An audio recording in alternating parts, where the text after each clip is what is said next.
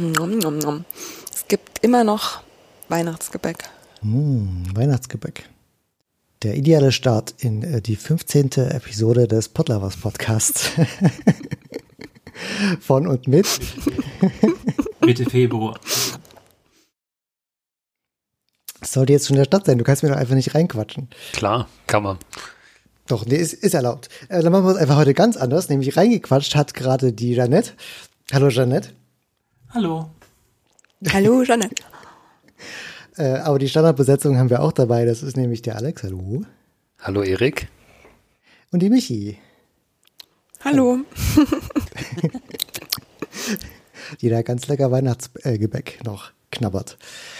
Ähm, ja, der Podlovers Podcast, was machen wir hier eigentlich? Wir reden über Podlove und Podcasting und äh, Technik und Spezifikation und alles, was sich gerade so ergibt. Ähm, und wir haben so ein paar Standardkategorien und am Ende geht's zur, äh, um eine Person und Thema. Das ist äh, heute vor allem die Jeanette mit der Podcat.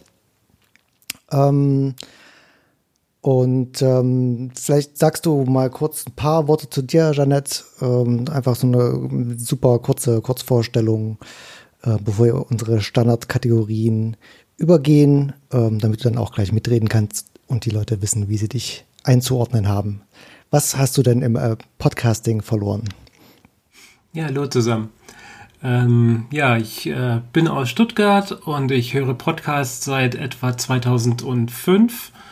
Und äh, weil mir die Apps, die es damals gab, also 2005 gab es noch gar keine Apps dazu, aber später äh, alle nicht getaugt haben, habe ich angefangen, eine eigene Podcast-App für mein iPhone zu schreiben, die Podcatcher. Daraus ist dann mal die Podcat erwachsen und die gibt es heute noch. Darüber reden wir Ja, nachher. sehr schön. Dann äh, ohne Verzögerung ab in die Standardkategorien. Und zwar Feedback. Alex, ich glaube, das erste Feedback kommt von dir. Ähm, Im Sendegate wurde, ich glaube, das ist auch nicht das erste Mal, ähm, gefragt nach dem podlovers.org Setup und ob man sich das selber hosten kann. Und da wollte ich nochmal ganz kurz irgendwie für ähm, den, das größere Publikum das erwähnen. Das kann man theoretisch, also die podlovers.org Seite ist ja keine ähm, eigentliche WordPress-Seite, sondern nutzt nur die Daten aus dem Backend, was vom Publisher angeboten wird. Das ist eine WordPress-Seite. Und die kann man sich theoretisch selber auch ähm, irgendwo hinstellen. Allerdings würde ich das bisher noch nicht empfehlen. Deswegen bisher äh, immer der Disclaimer. Da wird noch viel entwickelt, ist auch noch überhaupt nichts dokumentiert. Deswegen ähm, wollte ich hier nochmal offiziell sagen, wie da der Plan ist. Der ist nämlich, dass wir zukünftig hoffentlich das irgendwie anbieten können. Ähm, einmal quasi als eine ähm, Self-Hosted-Variante. Also dann kann sich jeder so eine podlovers.org ähm, Seite hochziehen und auch entsprechend anpassen. Da fehlen aber noch so ein paar kleinere Bausteine, nämlich zum einen ein, was gerade noch nervig ist, ist, dass wir die immer manuell nachbauen müssen. Das heißt, wenn wir was updaten in ähm, unserem WordPress, also eine Episode anlegen, editieren, Kontributionen anlegen, müssen wir jedes Mal manuell nochmal den, äh, ähm, die podlovers.org Seite, den Bild anschubsen.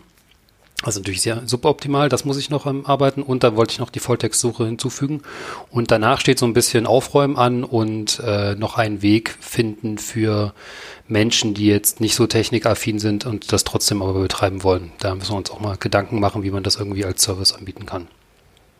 Genau. Sehr schön. Dann äh, das nächste Feedback, Feedback kam von Füd oder eine Anmerkung. Äh, und zwar hat er mal äh, gezeigt, wie viele äh, wie die Sprachen der Podcasts sich verteilen bei ihm. Und zwar von den Leuten, die den Publisher benutzen.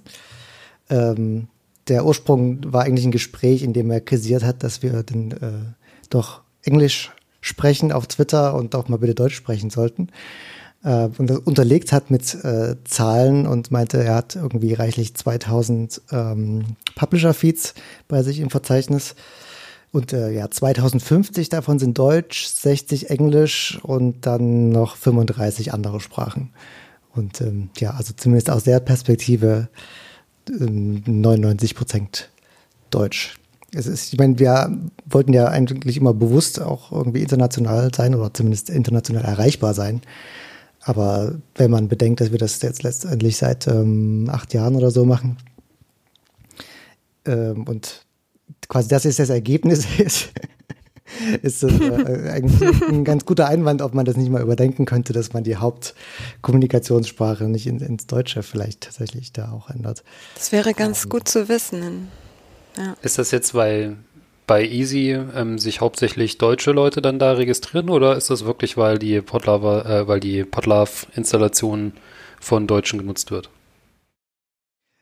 Das ist tatsächlich eine ungeklärte Frage. Man müsste dann vielleicht mal irgendwie noch, um das zu, äh, besser zu fundieren, das iTunes-Verzeichnis oder irgendwas anderes äh, crawlen nach wirklich allen Publisher-Instanzen, weil zumindest laut WordPress ähm, dem Plugin-Verzeichnis haben wir ein paar mehr Installationen als das, also sind glaube ich irgendwie 5.000, 6.000. Ähm, müssen natürlich nicht alles echte Installationen sein, wo auch ähm, genutzte Podcast-Feeds daraus generiert werden, aber es könnten durchaus noch mal mehr sein, die einfach nicht in Feed gelandet sind. Ähm, aber auf jeden Fall ein interessanter Einwand, dass man sagt, hey, 99 äh, Prozent eurer ähm, generierten Podcasts sind deutschsprachig, warum redet ihr eigentlich immer noch Englisch? Ich meine, klar, ist klar, dass man irgendwie, wenn man mal wieder eine Spezifikation oder sowas verfasst, ähm, was wirklich internationale Reichweite haben sollte, muss, ähm, dann macht man das in Englisch, aber die Hauptkommunikation des äh, Twitter-Accounts könnte eventuell Deutsch sein. Es wär, würde vielleicht niemanden schaden. Der Webseite? Sehr, sehr wenigen. Die Webseite, hm, ja, Michi. Multilanguage. Ja, nee, nee. das, ich glaube, das sollten wir uns nicht ans Bein binden. Blogartikel ist schon eine spannende Frage. Hm. Stimmt, ja. Gebt da mal Feedback. Ja. Ja gut, ich meine, auf den deutschen Podcast. also das ist äh, schwierig. Ich meine, letztendlich kann man es, wenn wir das der Meinung sind, einfach mal tun und gucken, ob sich jemand beschwert. Ähm, ich weiß nicht, ob man da wirklich Leute ausgrenzt. Ich meine, klar grenzt man Leute aus, aber wir grenzen auch mit dem englischsprachigen Leute aus, die halt kein Englisch sprechen. Ähm, den perfekten Weg gibt es da nicht. Ähm, es ist nur, es gibt halt nur weltweit mehr Leute, die äh, gibt halt weltweit mehr Leute, die Englisch sprechen. Aber hm, ja, keine Ahnung. Der Podcast ist ja auch auf Deutsch. Es, ähm, tja, ich lasse das mal hier so stehen. Ihr könnt gerne Feedback geben, ihr äh, Deutsch Verstehenden. ähm, und äh, gehen nahtlos über ins nächste die nächste Kategorie, was haben wir bei Podlove verbessert? Alex, du darfst wieder anfangen. Ja, äh, der Podlove Webplayer läuft jetzt auch auf ndr.de. Ähm, das heißt also, dass für hauptsächlich für Livestreams, aber auch für die ähm, Podcast-Episoden dort wird er verwendet. Ähm, ja, das war ein längeres Projekt, was so nebenbei immer mitgelaufen ist und ähm, ist eine sehr schöne Integration geworden. Das ganz, sieht nicht sehr nach äh, Webplayer aus, ist aber quasi die eine, eine hoch-customized Variante davon. Ja, wollte ich nur mal quasi so, falls ihr da drüber stolpert, schaut euch das mal an, was man damit so machen kann. Fand ich ganz cool. Und der Nebeneffekt ist, dass der Webplayer jetzt auch HLS-Livestreams kann. Ist das genau. richtig? Ähm, ja, kann NDR noch nicht. Aber ähm, sie, sie arbeiten dran. Es gibt dann so ein, also das Streaming mit in MP3-Streams ist halt echt sehr, sehr mäßig toll, weil unglaublich viel Daten übertragen wird. Also man kann jetzt zwar theoretisch so einen Livestream pausieren, aber das stöppt dem Browser nicht da, davon, die ganze Zeit äh, den MP3-Livestream weiter zu puffern. Das ist bei HLS nicht so. Aber war da nicht äh, die Möglichkeit, Radio zu hören mit dem Play-Button? Also was? Ja, genau, aber das ist ein MP3-Livestream, ja. Ah. Und halt, also du hast halt keine, ähm, keine Timeline, in der du irgendwie zurück Genau, das auch, geht, das würde, das geht nicht so richtig toll, weil du dir die Timeline erst aufbaust. Du kannst ja nicht zurückspringen, weil du ja nicht dem Server fragen kannst, gib mir mal bitte diesen MP3-Schnipsel von vor zwei Minuten oder so. Ja, demnächst im Bayerischen Rundfunk. Ähm, aber auf anderer, anderer Basis. Ja. Ähm, Verrat. Ja, da gehört mehr dazu, das äh, ja, müssen wir jetzt hier nicht ausbreiten. Ähm, das nächste kommt vom äh, Publisher. Da habe ich jetzt tatsächlich mal den äh, allerersten klitzekleinen äh, Podcast-Index-Tag eingebaut. Und zwar Podcast Funding, ganz uneigennützig. Tatsächlich bin ich äh, über die, die Specs mal drüber ge gescrollt, habe mal geguckt, was wäre denn jetzt wirklich trivial zu implementieren, also aber trivial, aber neu. Und ähm, bin da über den Funding-Tag äh, gestolpert, der äh, quasi eine URL und ein Label erlaubt. Also hinterlegst eine URL, wo eben eine beliebige Seite hinterlegt wird, wo man äh, Open Collective zum Beispiel oder äh, Patreon Study, äh, man kennt das. Ähm, und dem Ganzen kann man auch ein äh, Label äh, verpassen, was dann eben von den äh, Podcast-Clients genutzt werden kann, um quasi den Link anzuzeigen und ohne den Link roh anzuzeigen, sondern eben als äh, Label. Ähm, die Spec sieht tatsächlich vor, dass man mehrere davon hinterlegt. Ich habe es aber erstmal simpel gehalten im Publisher und gesagt, ähm, ein URL, ein Label, das ähm, reicht erstmal. Mal, mal gucken, ob sich jemand beschwert. Man kann mir aber Geld auf äh, zehn Plattformen spenden. Also ich, ich verstehe schon, dass man da mehrere äh, hinterlegen kann, grundsätzlich äh, von der Spec her. Ich ähm, ja, habe jetzt erstmal eins eingebaut. Ähm, schauen wir mal, was da das Feedback dazu ist. Ich finde genial, wie du gesagt hast, trivial, aber neu. Ich liebe das, würde das so als Issue-Label gerne haben und ich würde mir nur diese Issues rausnehmen. Trivial, aber neu. Großartig. Nach Spaß. Ist, äh, ist ein bisschen ähnlich zu Low-Hanging Fruits, oder? Wobei das, das nicht neu impliziert. Hm. Ja, trivial, aber neu? Ja, doch. Tatsächlich, ja. Muss ich, muss ich mal als, als Label anlegen. ähm, ja, ansonsten, ähm, apropos Open Collective, wir haben da ja so eine Initiative, wo wir das Geldsäckel aufgehalten haben. Da haben ein paar Leute gespendet. Vielen Dank dafür. Dankeschön. Jetzt neu? Achso, wer gespendet hat? Nee, nee, ich meinte jetzt neu, was in der nächsten Zeile steht. Ich finde es so gut, dass das bei mir was haben wir verbessert. Ach so, Ach so. Ja. Na, in, in, der letzten Episode haben wir äh, noch erwähnt, dass äh, quasi bei den höheren Tiers plus.podlove.org äh, Subscription mit dabei ist.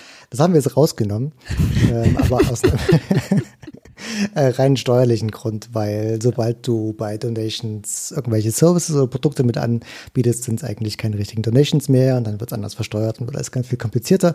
Das wollt auch ihr nicht. Und das will gar keiner. Letztendlich kommt dann weniger Geld bei uns an und das könnt ihr ja auch nicht wollen.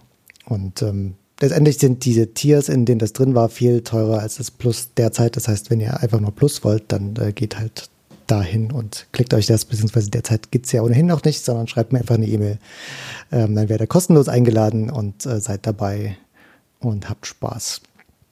Und äh, demnächst, damit noch viel mehr Leute spenden können, gibt es auch im Publisher einen äh, Banner, der ganz subtil, hüpfend, glitzernd darauf hinweist, äh, dass äh, es einen Geldsäckel gibt, äh, wo es noch nicht klimpert, wo bitte Münzen eingeworfen werden können. Bitte werfen Sie eine Münze ein. Ein Banner oder so ein schönes Overlay über die ganze Seite, was die ganze manchmal Zeit. so von oben nach unten fährt oder so.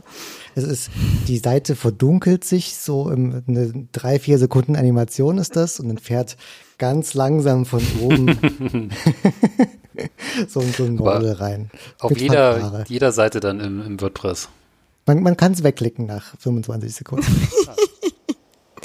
Nein, es ist natürlich äh, ein, äh, ein Banner, der nur auf äh, Publisher Settings Seiten erscheint. Natürlich ist er wegklickbar und zwar klickt man ja einmal weg und dann ist er weg.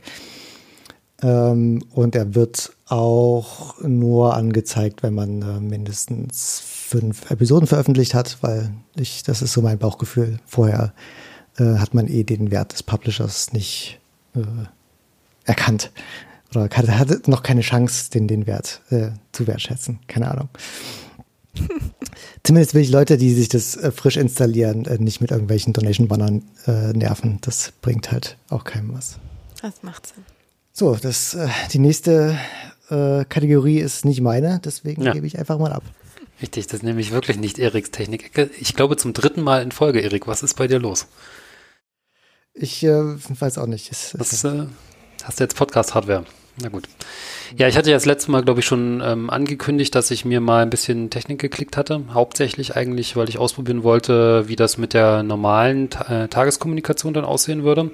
Das heißt, da hatte ich mir das Yamaha AG03 mal ähm, ge- geklickt und ähm, dann hatte Ralf ja auch, der ja auch vor drei Episoden bei uns war, ähm, mal angeteasert, dass er da einen neuen Test gemacht hatte und dabei ist rausgekommen, dass es solche Ansteckmikrofone gibt und ähm, das V-Moda Boom Pro, was äh, 32 Euro oder sowas kostet, ganz gut abgeschnitten hätte und das ist das, äh, was gerade meine Stimme aufnimmt. Und ähm, das war eigentlich die, die größte Herausforderung war dabei, einen Kopfhörer zu finden, der einen Klinkeneingang hatte. Und äh, ich habe hier noch so ein paar QC35 von ähm, Bose rumliegen, dachte mir, ja, ja geil, die haben ja einen Klinkeneingang geklickt, natürlich nicht vorher geguckt und äh, also ich beziehungsweise ich habe tatsächlich das Kabel äh, dafür mal rausgeholt und dachte mir, super, ist ein Klinkenausgang, aber habe nicht gesehen, dass auf der anderen einen Seite einen, äh, eine Mini-Klinke ist und auf der anderen Seite eine normale Klinke. Das heißt, von den Kopfhörer geht eine Mini-Klinke raus und geht dann auf normale Klinke, so dass ich das nicht nehmen konnte.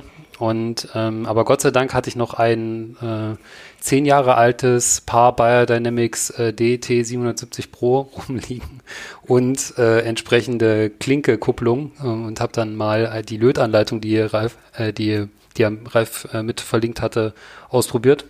Das war ein bisschen friemelig, aber geht ganz gut, muss ich sagen. Also äh, hat äh, irgendwie den auch diesen alten Kopfhörern, wo nämlich das Kabel lustigerweise ein Defekt war, nochmal so zu neuem Leben äh, verholfen. Ja, ich, bisher bin ich von, für, für die tägliche Nutzung ganz zufrieden. Ob ich es jetzt für den Podcast äh, nutze, weiß ich nicht. Das kommt so ein bisschen darauf an, ob der das Mikrofon entsprechend performt. Ja. Aber bisher äh, Ton kommt an. Also ich wollte gerade sagen, du benutzt es doch gerade für den Podcast. Ja, ja, genau, genau, genau. Ja, dann quasi mal testen und dann äh, mal sehen, vielleicht wechsle ich dann wieder zurück ja, auf das Fox. Also auch dazu brauchen wir Feedback. Genau. ja, Feedback, Feedback. aber das, das AG03 ist erstaunlich äh, nutzungseinfach. Also bin ich recht angetan davon. Es gibt irgendwie so einen, einen Knopf, äh, der nennt sich Effekt, der Halt drauf macht, wo ich keine Ahnung habe, wozu man das gebrauchen sollte. Ich glaube, den kann man auch programmieren, aber ich weiß nicht mit was. Ich glaube, mit irgendeiner Steigenberger Software. Aber ansonsten, ja, sehr zufrieden damit. Sehr schön. Janet, hast du eine Räuspertaste? Ich habe dich gerade äh, husten sehen, aber Oh nicht gehört. Was ist das irgendwas selbstgebasteltes, äh, schickes oder hast du einfach auf den Mute-Button geklickt? Ich drücke den Mute-Button in Studio Link. Schade. Natürlich. Ich dachte, du hast irgendeine kreative Lösung äh, für das Problem gefunden. Keine. nicht so wie wir. nicht so wie Michi. Upsi. Tja, es gibt solche äh, Fußpedale, ne? Da gab es auch im Sendegate mal einen Thread dazu. Fand ich ganz interessant, die als Mute-Taste zu verwenden. Ja, ja, ja. Ja. Irgendeine braucht man. Ja, Michi, Fußpedale. naja, ich habe ganz banal die Studio Link-Seite noch offen und drücke halt einfach auf M.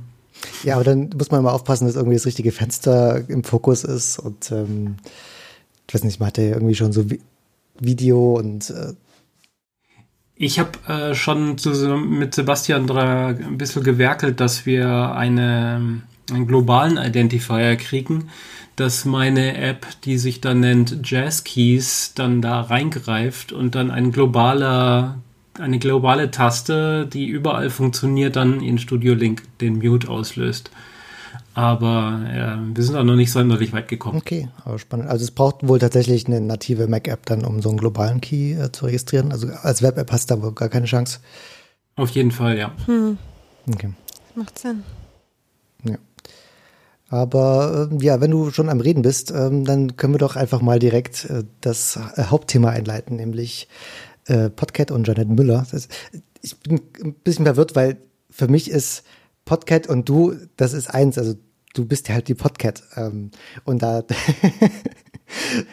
Das ist schon gut das ist so. schon gut so. Ja. Ich habe auch erst, nachdem ich dich auf Twitter bei Podcat angeschrieben habe, äh, gesehen, ich hätte dich ja auch, äh, du hast ja noch einen privaten Twitter-Account, anders als äh, Sebastian, der letzte Episode da war, der wirklich äh, nur einen Studio-Link äh, Twitter-Account hat, aber keinen privaten, aber du hättest ja tatsächlich einen gehabt. Ja, aber du bist eben die Podcat, das ähm, ist eben so. Dich findet man auf pod.at und nicht auf podcat.de und nicht auf podcatapp.com, was man relativ schnell findet, wenn man danach googelt und sich dann denkt, hm, ist zwar irgendwie was mit Podcasting, aber das ist eigentlich nicht das, was ich äh, erwartet hätte. Ja, da hast du mal an SEO gedacht. Ja. Äh, klar, ähm, SEO existiert auch. Das Problem ist nur, dass diese Domains halt äh, schon von anderen vergeben waren, als ich mit dem Projekt angefangen habe. Also lange gibt's sie schon. Also zumindest die podcat.de war vorher schon ein Blog von irgendjemandem, der zufälligerweise über Katzen geschrieben hat. Inzwischen hat sich diese Webseite dreimal gewandelt und da ist jetzt irgendwas anderes Kurioses drauf. Ich habe eben nochmal nachgeschaut. Und podcatapp.com, das war ursprünglich mal ein Podcast-Verzeichnis, ähnlich wie dem von FÜD. Und die haben seit neuem auch eine eigene App rausgebracht, die sie natürlich auch Podcat nennen und äh, ein, ein Katzenlogo benutzen. Ich hatte die schon mal angeschrieben deswegen, aber denkst du, kriegst aus Amerika mal ein Feedback? Oh. Nö. Ich finde es ziemlich ja. dreist. Also so. vor allem, weil es Podcat halt im Store schon gibt und deutlich länger als sie. Ja. Aber naja. Äh, regen wir uns nicht über Negativitäten ab, auf, sondern einfach darüber, äh, freuen uns darüber, dass es die Podcat überhaupt gibt. Und der Name ist eh so aus so ein, so ein, so ein spontan Ding gewesen. Ursprünglich hieß die App nämlich Podcatcher, weißt schon, so ohne ER hinten, sondern nur R. Mhm. Aus der Zeit, als das noch so in Haben war und, und die so. App-Namen solche äh, das E meistens hinten weggelassen haben oder so. Und dann bin ich auf die Suche gegangen nach äh, einer Webseite dafür und dann findet man raus, dass Podcatcher irgendwie zu der Zeit vergeben war. Inzwischen scheinbar nicht mehr. Vielleicht sollte ich mir die doch nochmal krallen. Ähm, und dann hat mir halt Hetzner so vorgeschlagen, und wenn du danach suchst, dann hätten wir hier auch noch das für dich. pod.at slash chr. Und dann Warum benutze ich das CHR? Podcat ist eigentlich voll gut. Der Grafiker, mit dem ich zusammen an diese App geschraubt habe, äh, hat dann gesehen, Podcat, das ist ja voll die super Idee, lass uns doch Katzen-Content produzieren. Und 20 Minuten später präsentiert er mir das äh, App-Icon, das bis heute äh, Bestand hat. Und das ist halt so, spontane Ideen. Sehr schön. Aber ja. Ach so. Aber nur um das SEO-Thema nochmal abzuschließen, selbst Apple ist gegen dich. Denn äh, wenn man im Apple Store nach äh, Podcast sucht, sagt Apple, du wolltest doch bestimmt nach Podcast suchen und zeigt die Treffer für Podcast an. Man muss auf einen winzig kleinen Link äh, drücken, äh, um zu sagen, nein, ich habe nach Podcast gesucht, um dann äh, wirklich die Ergebnisse für Podcast äh, zu sehen. Ja, das ist mir auch schon aufgefallen, aber was soll man machen? Das Ding heißt halt ja, so. Ich, äh, und ich habe äh, die ganzen SEO, Keywords und so weiter belegt, aber ich bin nun mal nicht Spotify und selbst Spotify wird noch vor mir gelistet und das finde ich halt, das passt irgendwie nicht, aber naja, so ist halt. Tja, ja, zu angenehmeren Dingen. Du äh, bist auch unter janetmüller.de zu finden. Ähm, das findet man wahrscheinlich. Mit UE, also mit Ü, ne? Mit Ü. ganz was Feines. Und äh, da hast du, ein, wie so viele von uns sicherlich, irgendwie einen verwaisten Blog. Und äh, aber auch ähm, so.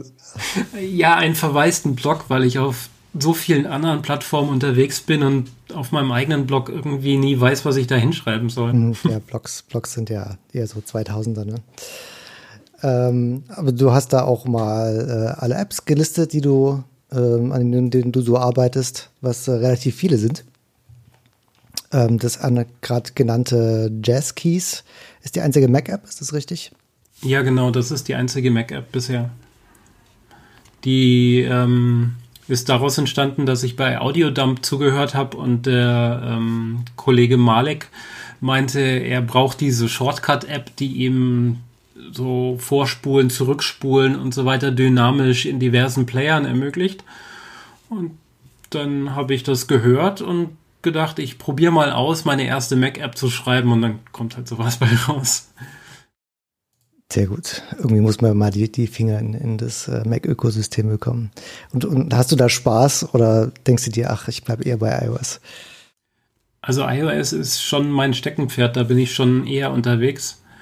Ähm, Mac ist noch nicht so ganz meine, meine Welt. Vor allem, weil ich halt nicht einfach nur eine Mac-App gebaut habe mit Fenstern und klickbaren Rahmen und dergleichen, sondern nein, ich musste natürlich direkt in die Systemleiste oben rein und global Shortkeys abgreifen und so. Also, äh, wenn, wenn, schon dann richtig schwierig. Und ähm, ja, das hat mich auch ein bisschen, bisschen Zeit gekostet, das alles rauszukriegen, aber ja, ich, ich bleibe bei den Mobilgeräten. Ich äh, ja, Mobilgeräte sind mein Ding. Sehr gut. Ähm, du hast auch, finde ich ganz cool, äh, wir reden ja immer davon, irgendwie äh, möglichst viele Metadaten in die Feeds reinzubekommen, um die dann um dann irgendwie übergreifende äh, Statistiken oder Auswertungen anzeigen zu können. Zum Beispiel, eine Person war in welchen Podcast eigentlich Gast, aber du hast es einfach mal kurzerhand auf deine Webseite gepackt. Und wer möchte, äh, wissen möchte, wo du mal interviewt wurdest, ähm, der findet mhm. das unter janetmüller.de slash audio ganz unten. Und da findet man eben äh, das gerade erwähnte Audiodump äh, bei Vrind, warst du schon zweimal. Und ähm, ja, diverse andere auch. Da kann man gerne mal hin, wenn man mehr über dich wissen möchte. Ja, ich habe äh, viel zu sagen und wenn, wenn, man, nicht, wenn man mich lässt, dann äh, quatsche ich auch gerne. und äh, zu verschiedensten Themen auch. Ja, also es geht äh, nicht, nicht nur um Podcast. Genau. Weil immer, wenn man nur, wenn man nur bei der Technik bleibt, dann äh, verliert man schnell so das große Gros der Menschen, sondern bleibt nur noch bei den Tech-Nerds hängen und ich hätte dann ganz gerne ein bisschen mehr Bandbreite. Und äh, da ich so ein bisschen aufklärerisch in manchen Themenbereichen unterwegs bin, gibt es halt dann auch. Aber da darf man gerne in besagten Interviews mal ein bisschen stöbern, was da noch alles gibt. Nur zu. Und äh, künstlerisch tätig bist du auch. Ist das äh, 3D-Druck? Ich bin ja noch mal so kurz drüber gescrollt. Oder äh, was ist da der, der Ursprung äh, davon? Also der Ursprung von meiner Kreativität hier auf meiner Werkbank ist äh, Modellbau. Ja. So ganz klassisch, oldschool, äh, Revellbausätze zusammenkleben und bemalen und irgendwo in die Ecke stellen. Ähm, das habe ich schon in der frühesten Jugend gemacht. Also ich habe bei meinem Vater irgendwie so einen kleinen Kasten in der Ecke gesehen. Können wir den bauen? Ja, und ähm, daraus ist ein Hobby erwachsen, weil ich äh, bin ganz, ganz großer Fan von der Fernsehserie The Expanse.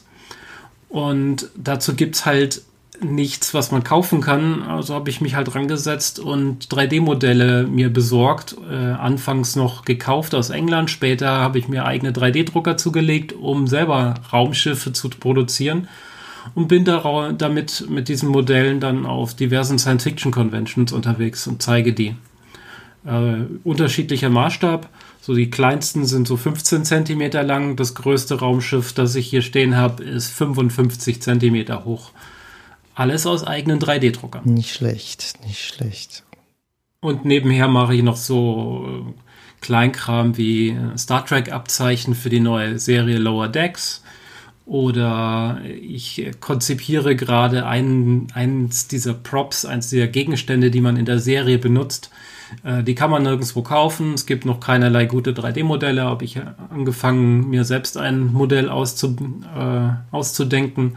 Und äh, ja, jetzt habe ich hier so eine, so eine Schachtel mit Arduino, Lautsprechern, LEDs und Gedöns und das wird dann alles zusammengebaut. Und am Schluss habe ich hoffentlich sowas wie einen ein, ein Phaser-Äquivalent. Vielleicht wird das sogar ein Temperatursensor, also ein, ein Infrarotthermometer. Das kann man auf der nächsten Convention dann, glaube ich, ziemlich gut benutzen. Gerade in diesen ähm, äh, Pandemiezeiten will man dann doch ganz gerne wissen, ob der Kollege gegenüber nur zu viel Wein hatte oder ob der glüht. Und äh, da bringe bring ich das passende Spielzeug quasi mit für, für eine kleine eingeschränkte Gruppe. Also ähm, es gibt so ein paar Star Trek-Enthusiasten, die äh, sich damit beschäftigen, Uniformen akkurat herzustellen und da grätsche ich dann natürlich in diese Nische rein, ihnen die passenden Werkzeuge in die Hand zu drücken, damit sie auf Fotoshootings auch nach was aussehen. Und äh, ja, daran habe ich meinen Spaß. Und bin selbst als Cosplayerin da auch noch ein bisschen unterwegs mit, mit einem Fokus auf äh, Science-Fiction-Uniformen. Und also mache ich das nicht nur für andere, sondern auch einfach für mich selber. Ja, sehr cool und sieht auch sehr beeindruckend aus. Gerade dieser äh, Todesstern hier, auf den starre ich die ganze Zeit, der sieht echt super aus. Okay, dann hast du ausgerechnet eins dieser Dinge äh, gefunden, die tatsächlich nicht gedruckt sind, sondern das ist ein Bausatz von Bandai, aber von mir bemalt. Okay, aber der, der Rest auch. Also das sticht nicht heraus. Mhm. Ähm, aber ja, alles sehr, sehr cool. Verlinken ja, wir. Ja, dann äh, aber doch, oh, Michi? Nichts, nichts. Ich sagte nur, verlinken wir alles, damit man das auch anschauen kann. Ah, Dann jetzt aber doch mal zurück zur Technik, äh, um die es ja in diesem Podcast hier geht. Ähm, und zwar zur App, zur Podcat. Ähm, gib uns doch noch mal einen Elevator-Pitch.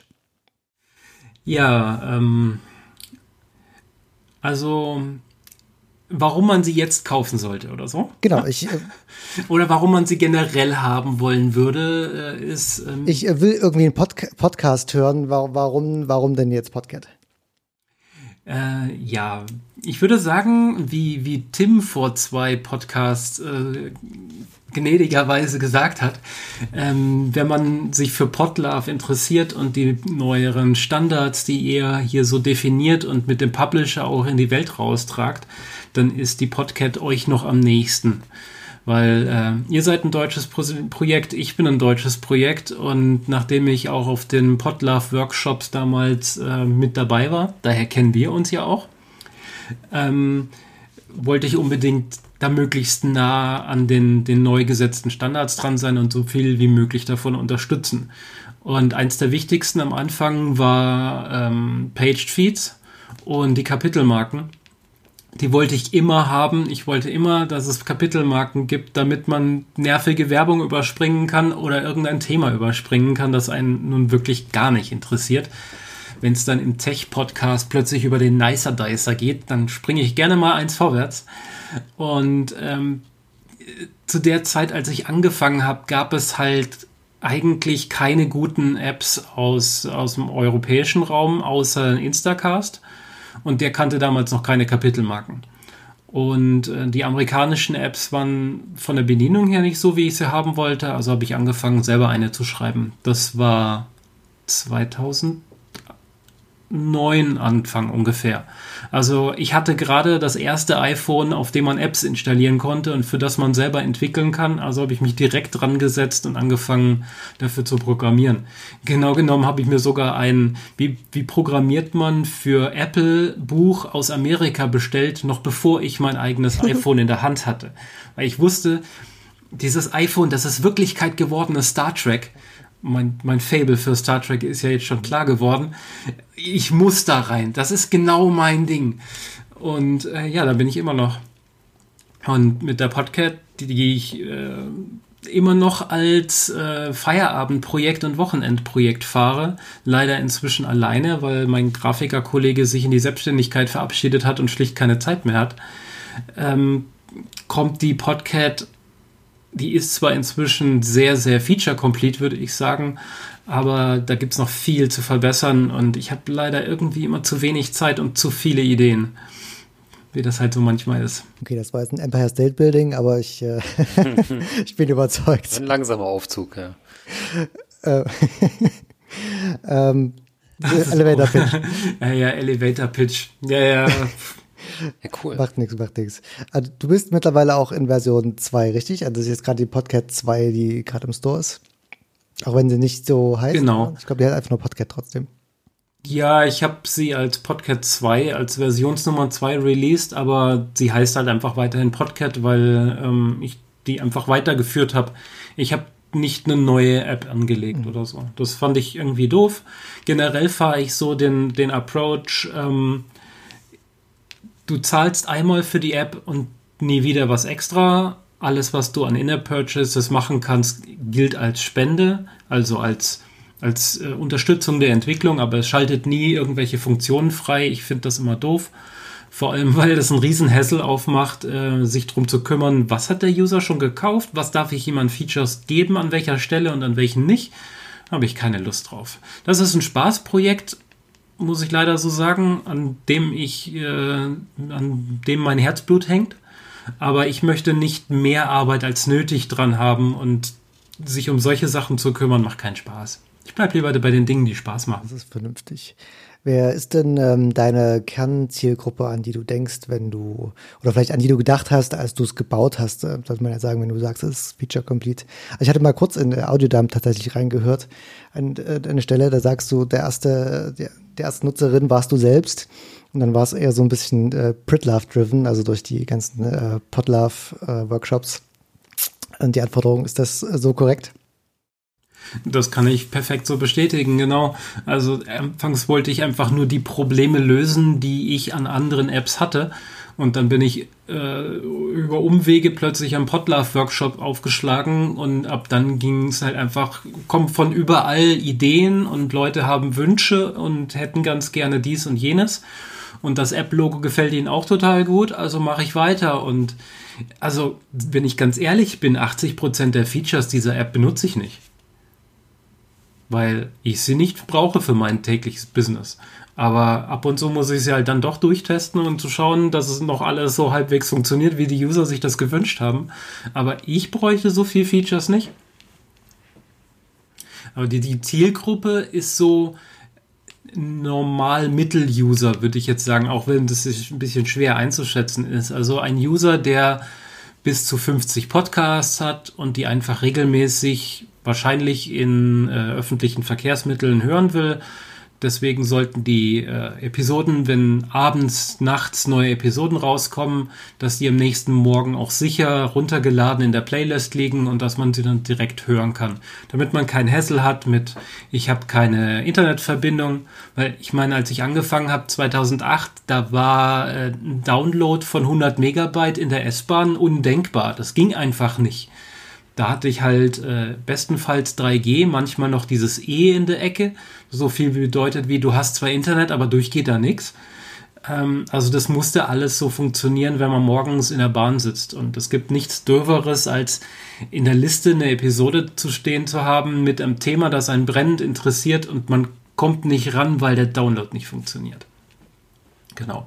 Aber so Power-User, die 1000 Podcasts abonnieren und die quasi jeden Podcast abonnieren, der irgendwann mal rumgeflogen ist, eine Episode drei Minuten anhören und dann liegen lassen, die sind bei mir falsch, weil da ist die App einfach nicht drauf ausgelegt. Finde ich gut, äh, da abzugrenzen. Und ich finde ja auch gerade die, die Stärke des Podcast-Ökosystems, dass es eben äh, zig äh, Podcatcher geben kann, die auf die verschiedenen Anforderungen irgendwie sich konzentrieren und nicht jede versucht, irgendwie möglichst alles abzudenken, weil dann wird's halt ähm, krude. Und da finde ich, finde ich gut, dass du da irgendwie klare, klare Linien ziehst. Also da andere ähm, Design-Richtlinien, an denen du dich ähm, entlang gehangelt hast, auch um irgendwie mal Features abzulehnen. Also ich meine, äh, Bedarf gibt es ja immer viel oder Feedback von, von Nutzerinnen, die sagen, ich hätte gern dies, ich hätte gern das oder das sollte doch bitte anders sein. Ähm, hast du da ähm, irgendwie festes Vorgehen, wonach du das äh, entscheidest oder bist du einfach jedes Mal irgendwie nach Bauchgefühl gegangen? Weil letztendlich ist ja dein Hobbyprojekt, ähm, wo es vielleicht nicht so ähm, fest vorgegeben sein muss. Ja, also ich lehne ab und zu mal Wünsche ab, klar, weil äh, manchmal sind die Wünsche einfach zu obskur. Ähm, zum Beispiel, auch wenn das ein bisschen technischen Hintergrund hat, aber bisher kann die Podcast nicht sowas wie äh, Lautstärke angleichen und Pausen rausschneiden.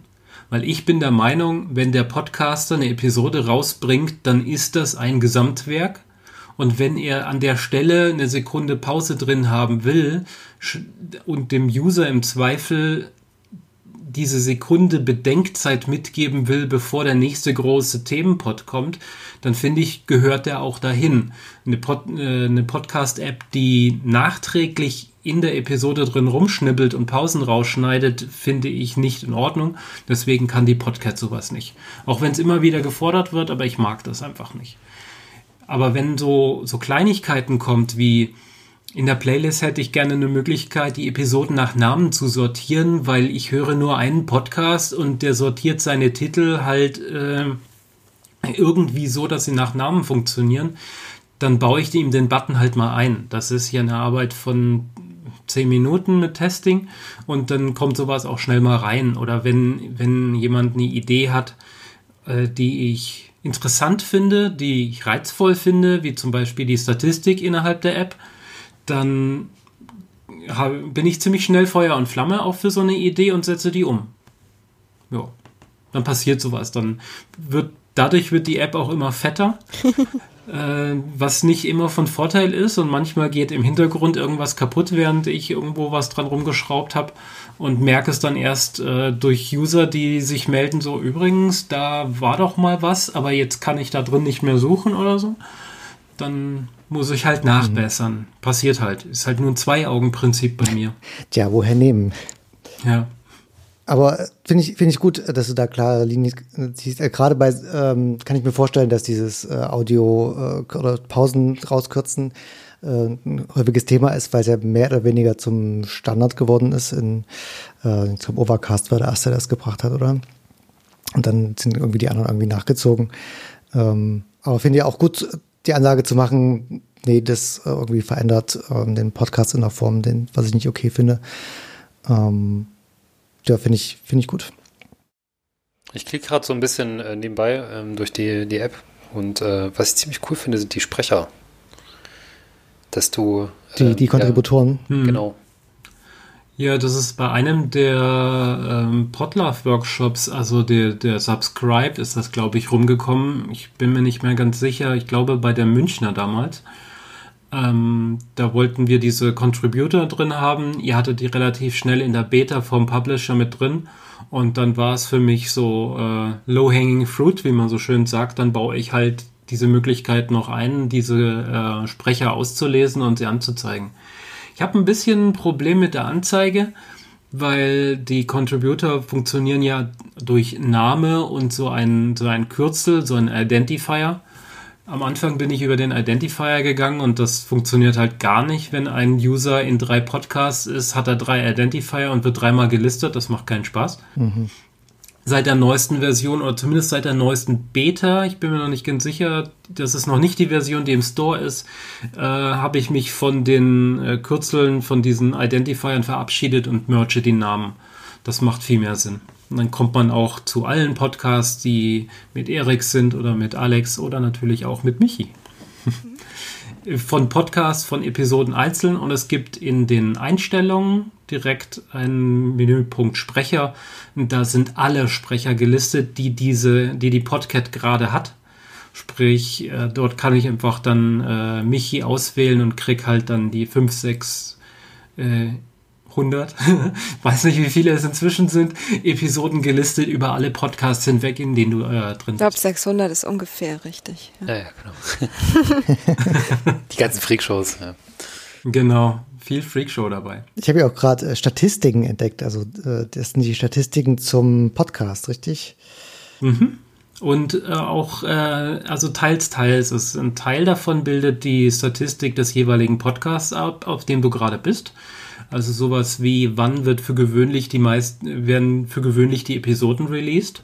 Also dann sieht man so einen hübschen Graphen, dass äh, von äh, Bits und so immer Sonntag oder Montag die neueste Episode rauskommt. Von der Tagesschau ist es komplett gleichbleibend, jeden Tag außer Montag. Irgendwas stimmt da nicht, bin mir nicht ganz sicher. Ähm, und äh, aber in den allgemeinen Statistiken findet sich auch sowas wie, an welchen Tagen hörst du selbst, also als du, als User, äh, die meisten Episoden und wie viel hast du denn schon mit dieser App überhaupt gehört? Mhm. Oh, das ist eine kleine, kleine Spielerei, kleine Fingerübung, weil ich fand diesen Graphen hübsch und jemand hatte mich gefragt, ob ich Statistiken einbauen kann und äh, vier Stunden später gab es eine Beta mit diesen Statistiken. Ja, das ist eine schöne Spielerei. Man sieht auch, dass wir bei den Podlovers mhm. sehr unregelmäßig, den, also die, die Wochentage sind sehr unregelmäßig, an denen wir veröffentlichen.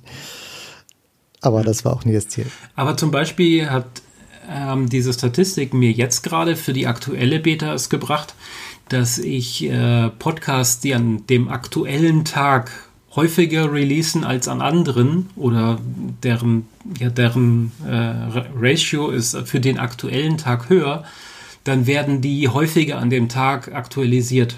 In der Hoffnung, diesen neuesten Podcast, der wahrscheinlich heute auch rauskommt, so schnell wie möglich abzufangen und in die Playlist zu schubsen. Mhm. Klar, das ist natürlich sinnvoll.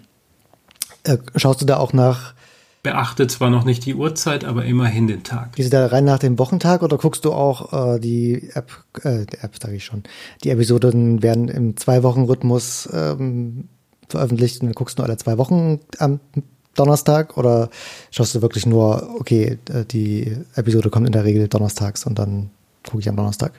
Aktuell gehe ich auf Wochentag und für eine Woche. Also ich habe in der Datenbank sieben Felder, in denen schreibe ich die Ratios rein. Jedes Mal, wenn eine neue Episode reinkommt, mache ich eine Kalkulierung über die letzten 100 Episoden und rechne das dann hoch und verteile die Punkte dann über diese sieben Tage und das hilft mir nachher beim Abfragen. Mhm. Also es ist schon ein schönes technisches Detail, wo viele Hörerinnen wahrscheinlich nie drüber nachdenken, wie kompliziert es eigentlich ist, dafür zu sorgen, dass die Episode möglichst zeitnah nach der Veröffentlichung im Podcatcher landet. Ähm, hast du vielleicht andere also technische Sachen, wo du selbst auch lange drüber nachgrübeln musstest oder viel Zeit investiert hast, ähm, was der, dem normalen Hörer, Hörerin vielleicht nicht so bewusst ist, aber was mal interessant wäre, drüber zu reden? Der, der Feed-Crawler als solches ist die, die, der, der Kern dieser App. Und den habe ich über den Lauf der Zeit, glaube ich, fünfmal komplett neu geschrieben, weil äh, ich habe halt anfangs Bibliotheken genutzt, die Apple zur Verfügung steht, später Bibliotheken, die irgendwie andere Entwickler zur Verfügung gestellt haben. Und inzwischen nutze ich irgendwie so the best of all worlds, die ich finden konnte um das so performant hinzukriegen wie eben möglich. Aber wenn man viele Podcasts hat, dann müssen die ja abgeholt werden. Apple gibt der App im Hintergrund nicht sonderlich viel Zeit dafür. Ähm, diese dann zu verarbeiten kostet mich sehr viel Zeit. Ähm, die, die ganzen Metadaten zu verarbeiten ist nicht einfach nur, ich schreibe es in die Datenbank und tschüss.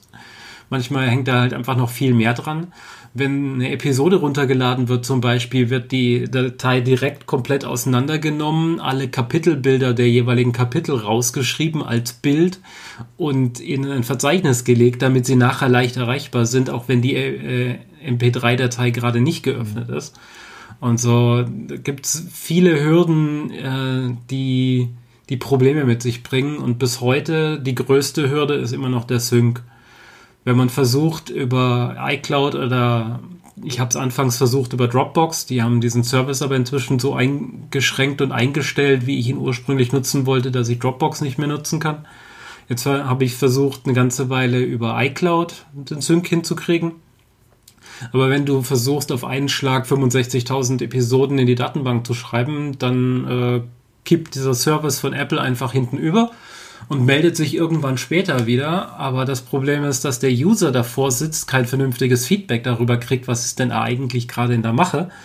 Und im Zweifel hat er sein iPhone mit seinen x 100 Podcasts oder so oder auf jeden Fall x 1000 Episoden. Daneben legt er ein neu gekauftes iPad, macht es auf, installiert die Podcat und der Sync funktioniert nicht.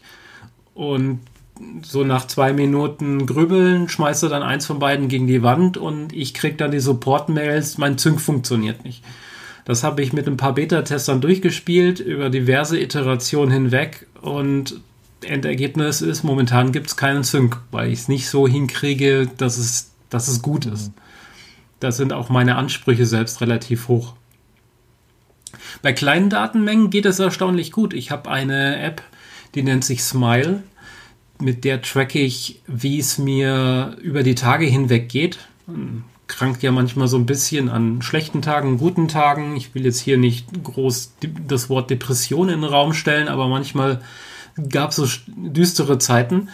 Und ähm, wenn man da jeden Tag quasi nur einen Datensatz erzeugt, dann tippe ich den auf dem iPhone ein und gucke rüber zum iPad und der Datensatz ist da. Das funktioniert.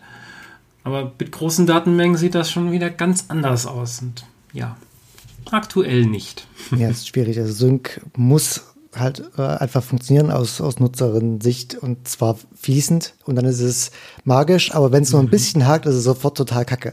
Das ist äh, genau. wirklich so, so einer dieser Punkte von Apps, die einfach wirklich extrem schwer umzusetzen sind, aber extrem wichtig, wenn es denn angeboten wird, ähm, dass es wirklich möglichst perfekt läuft. Und vor allem äh, im, im schlimmsten Fall, Fall gehen Daten verloren. Ähm, das ist dann wahrscheinlich der größte GAU. So eigene Infrastruktur dahinter zu stellen und das zu realisieren, hast du da mal drüber nachgedacht? Ähm, ich kam ursprünglich von einer eigenen Infrastruktur. Ähm, damals 2008, 2009, 2010 noch äh, war es so, dass das Handy einfach, naja, es hat halt im Zweifel nicht viel Internet, manche User benutzen ihr Gerät also tatsächlich nur mobil und nicht so wie ich. Ich hoppe von einem WLAN zum nächsten mehr oder weniger. Ähm, also habe ich äh, einen Server aufgesetzt, der alle Podcasts, die ihr so abonniert, in eine zentrale Datenbank schubst und der Server crawlt die Feeds und pusht dann die Aktualisierung in die App.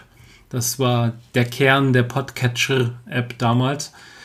Und das Ding ist mir halt irgendwann auseinandergeflogen, weil die Menge an Podcasts, die da Leute abonnieren und die Menge an Feeds, die ich crawlen musste, machten halt irgendwann keinen Spaß mehr. Vor allem haben die auch so schnell so viel mehr Kosten auf den Servern damals verursacht, ja, also ich habe zwei Monate hintereinander irgendwie 400 Euro Serverkosten gehabt, dann habe ich es abgeschalten. Und dann in diesem, in dem zweiten Monat äh, habe ich dann halt äh, mit sehr viel äh, Schweiß und Nachtarbeit versucht, diesen Feed-Crawler wieder in die, in die App selbst reinzukriegen, damit ich den Server überhaupt abschalten kann weil sonst äh, stehen die ganzen User vor, vor einer App, die nichts, nichts mehr tut. Das war auch irgendwie sehr, sehr schmerzhaft. Und da möchte ich auch nicht mehr hin. Mein Kernbusiness ist iOS-Entwicklung, inzwischen 100% Swift.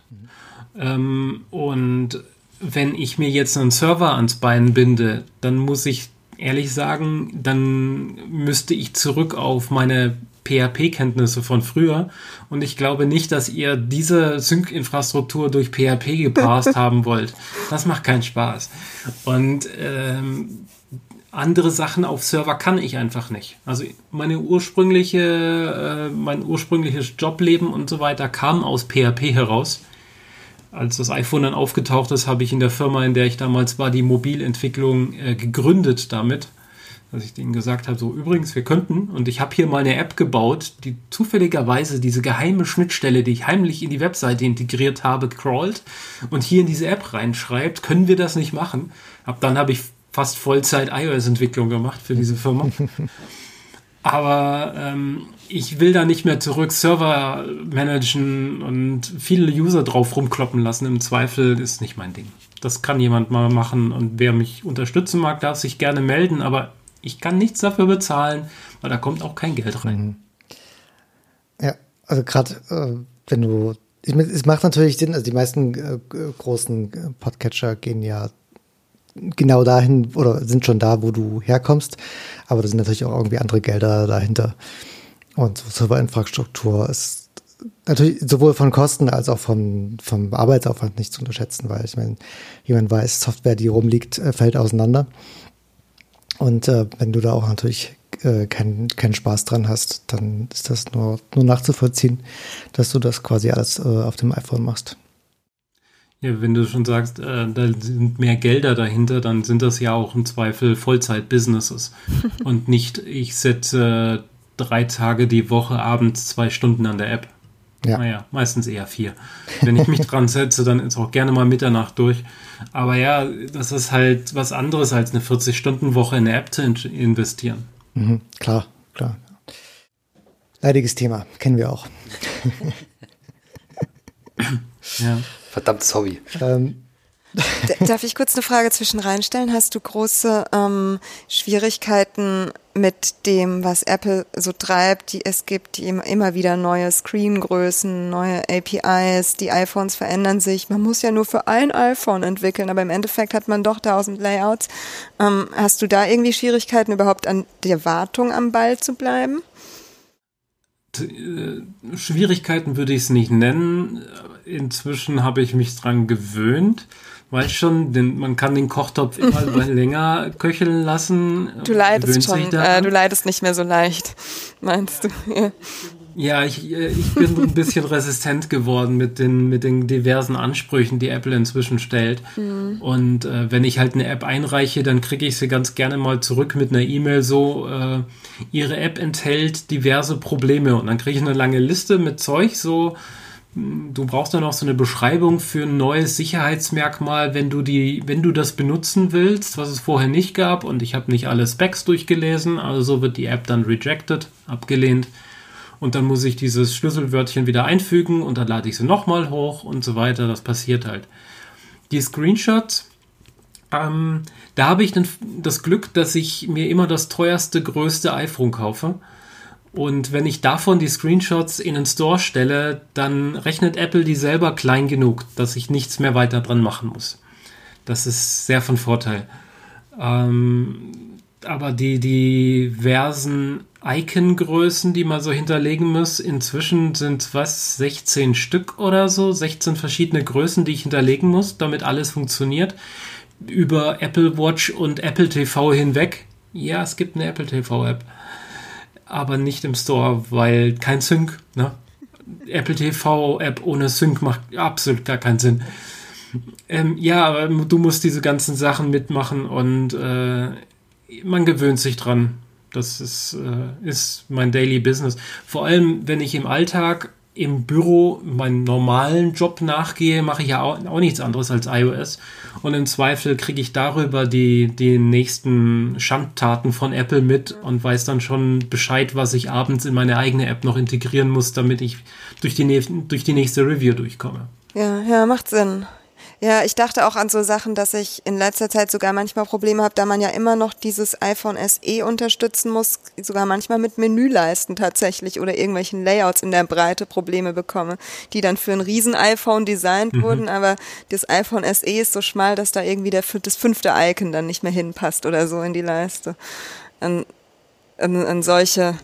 Ja, das ist dieses, dieses alte Design mit 320 Pixel Breite. Das gibt es gibt zwar kein Gerät mehr, das 320 Pixel hat. Das mindeste, selbst das SE kommt wenigstens mit 640 daher. Aber ja, das unterstütze ich alles noch und äh, das war aber der Weg für mich, die iPad-App äh, nativ einfach so zu unterstützen, indem ich mein Layout so gestalte durch die Constraints, diese Bedingungen im Layout, die man einbauen kann, dass sich alles entsprechend aufskaliert. Und die Icongrößen also das, was auf dem iPhone eine Tabelle ist und die Episoden einfach nur untereinander sind, sind äh, auf dem Tablet halt ein Gitter, immer drei Episoden nebeneinander und untereinander dann halt. Und ähm, dadurch nutze ich den Platz dort besser, effektiver und äh, es sieht trotzdem noch gut genug aus, dass man das so vertreten kann. Und ich hatte anfangs mal eine komplett native iPad-App separat dafür gebaut aber der Arbeitsaufwand hat den Nutzen so dermaßen überstiegen, dass ich die dann geschmissen habe und gesagt habe, ich nutze jetzt das iPhone-Layout und ziehe es einfach auf groß. Weil man ja auch, geht es mit deiner App auf dem iPad, diese, diese ähm, Views machen kann, die dann nur die Hälfte oder ein Drittel vom Bildschirm genau ausmachen? Das geht. Ja, und dafür genau. brauchst du ja auch wieder die mobilen Layouts wahrscheinlich oder ähnliches. Mm, also Inzwischen ist es so, dass du, äh, also du brauchst auf jeden Fall diese Constraints, die es dir ermöglichen, dynamisch in der Größe komplett frei zu sein. Und als Apple das eingeführt hat, habe ich das halt mit umgesetzt.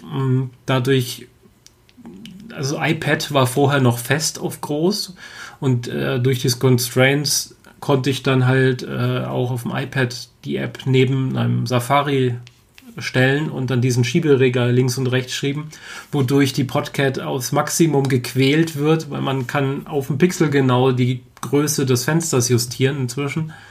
Und entsprechend muss die App halt das abkönnen. Aber die Mindestgröße von 320 respektive 640 Pixeln wird nie unterschritten. Mhm. Von daher kann ich da wenigstens sicher sein, dass die Icons, die ich links ausrichte und die, die ich rechts ausrichte, sich nachher nicht überlappen. Ja, ja. Ich würde noch eine andere Frage stellen, wenn ich zwischenrein darf. Ah, Erik ist noch, ja. ist noch ganz. Ich, äh, aber das hast du wahrscheinlich schon ähm, für dich sowieso gemacht. Ne? Ich war letztens ganz glücklich, dass ich ins beim Developer-Portal jetzt in, in so eine für eine kleinere Unternehmen Dinger gekommen bin, wo man nur noch 15 Prozent abgibt. Du nickst. Das war, war das auch ein Vorteil für dich dann jetzt? Ähm, also ich habe mir das geklickt. Ob es mir einen Vorteil bringt, sehe ich erst am Ende des Jahres. Also, aber ich, ich werde mit diesem Projekt nicht reich. Ich kann damit nicht mal meine Miete stemmen. Also, ja. äh, das, was ich im Monat reinkriege, sind zwei Wochen Mittagessen. Also, Vielleicht jetzt also, vier. Naja, man kann auch träumen dann. Ja, vielleicht wird die, wird die dritte Woche draus, aber ja, mehr ist es halt nicht großartig war damals, als Instagram ähm, seinen Dienst eingestellt hat, weil dann sind die ganzen User auf Twitter äh, ausgerastet und haben gefragt, wo könnte man denn hingehen? Und dann sind sehr viele User bei mir gelandet und die haben alle meine App gekauft. Ich habe nicht alle Wünsche erfüllen können, deswegen gingen auch äh, manche Käufe wieder zurück. Das sehe ich dann auch schon so, wenn, wenn ein Verkauf wieder zurückgerollt wurde. Aber da konnte ich zwei Monate lang selbst meine Schweizer Miete bezahlen.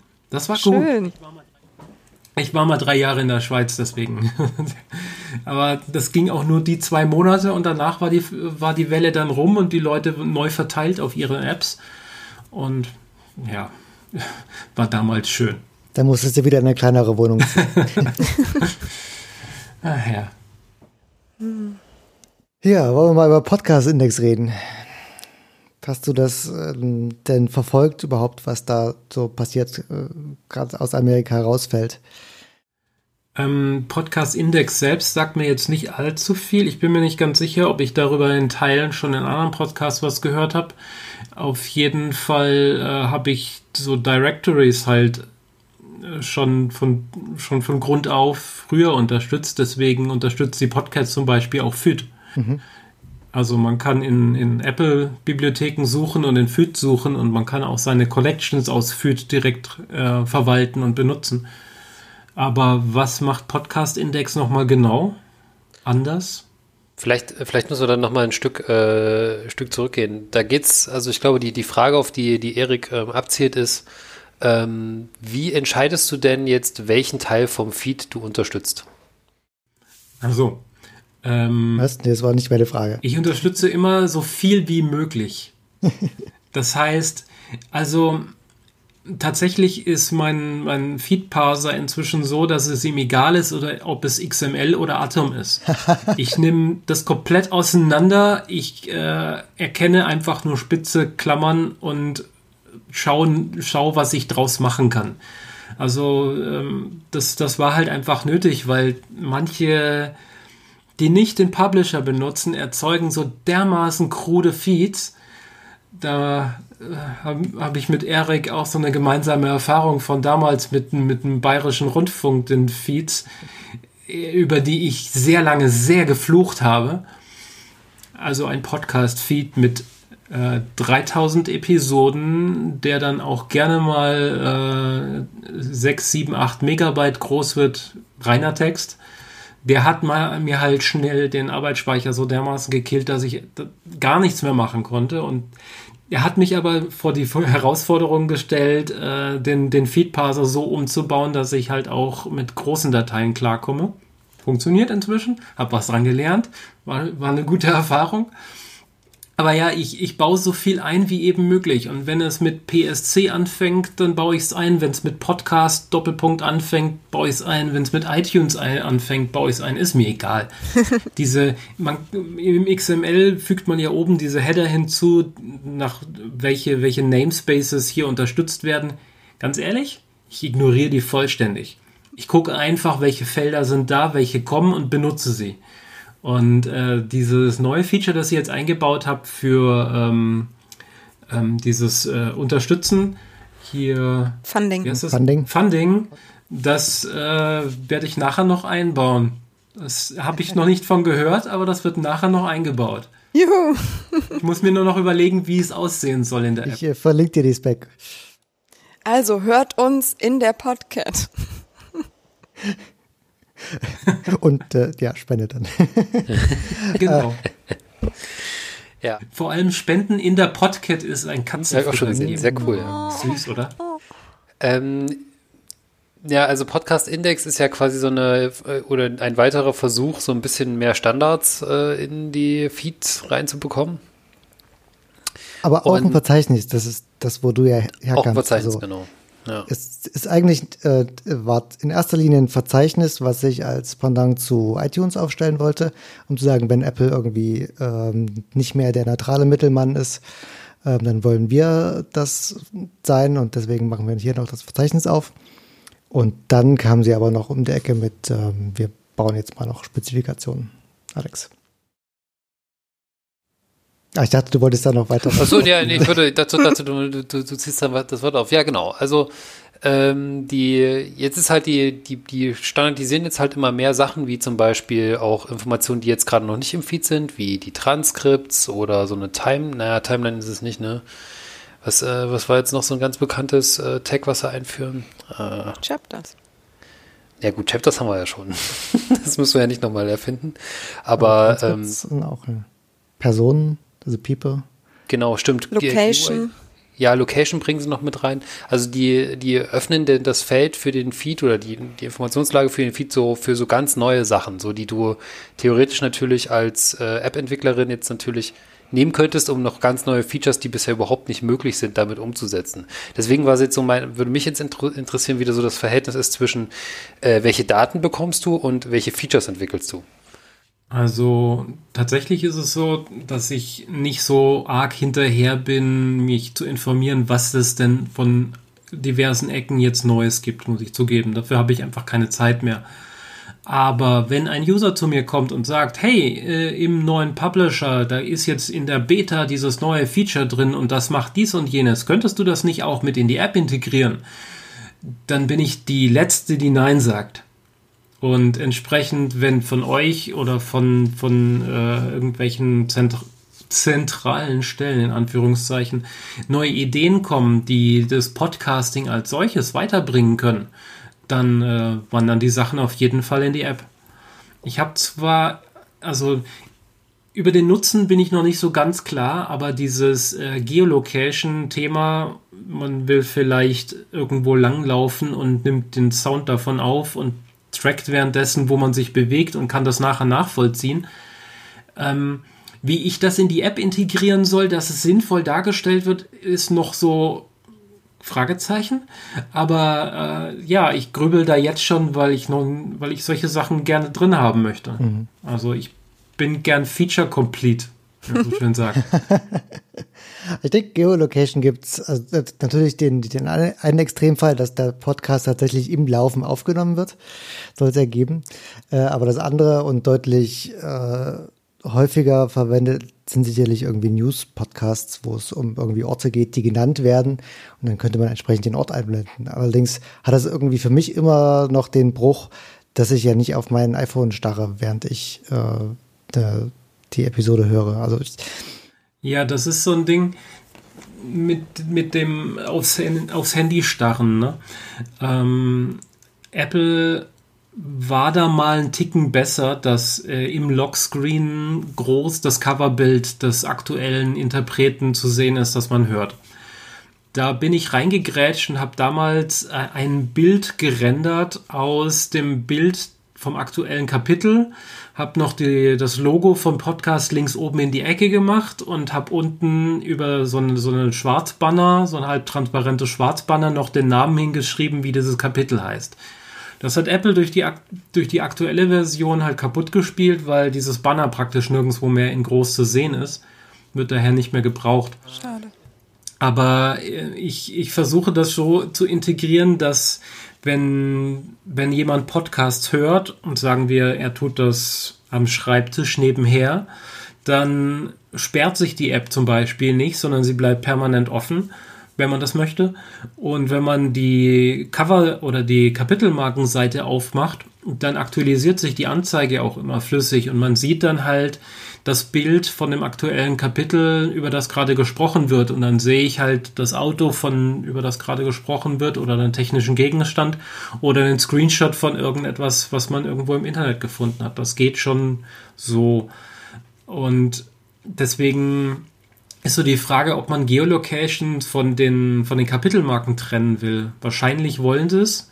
Bisher sind nämlich diese ganzen Informationen, die ich darstelle, schön an Kapitelmarken aufgehängt. An einem Kapitel hängt ein Bild und im Zweifel noch ein Link.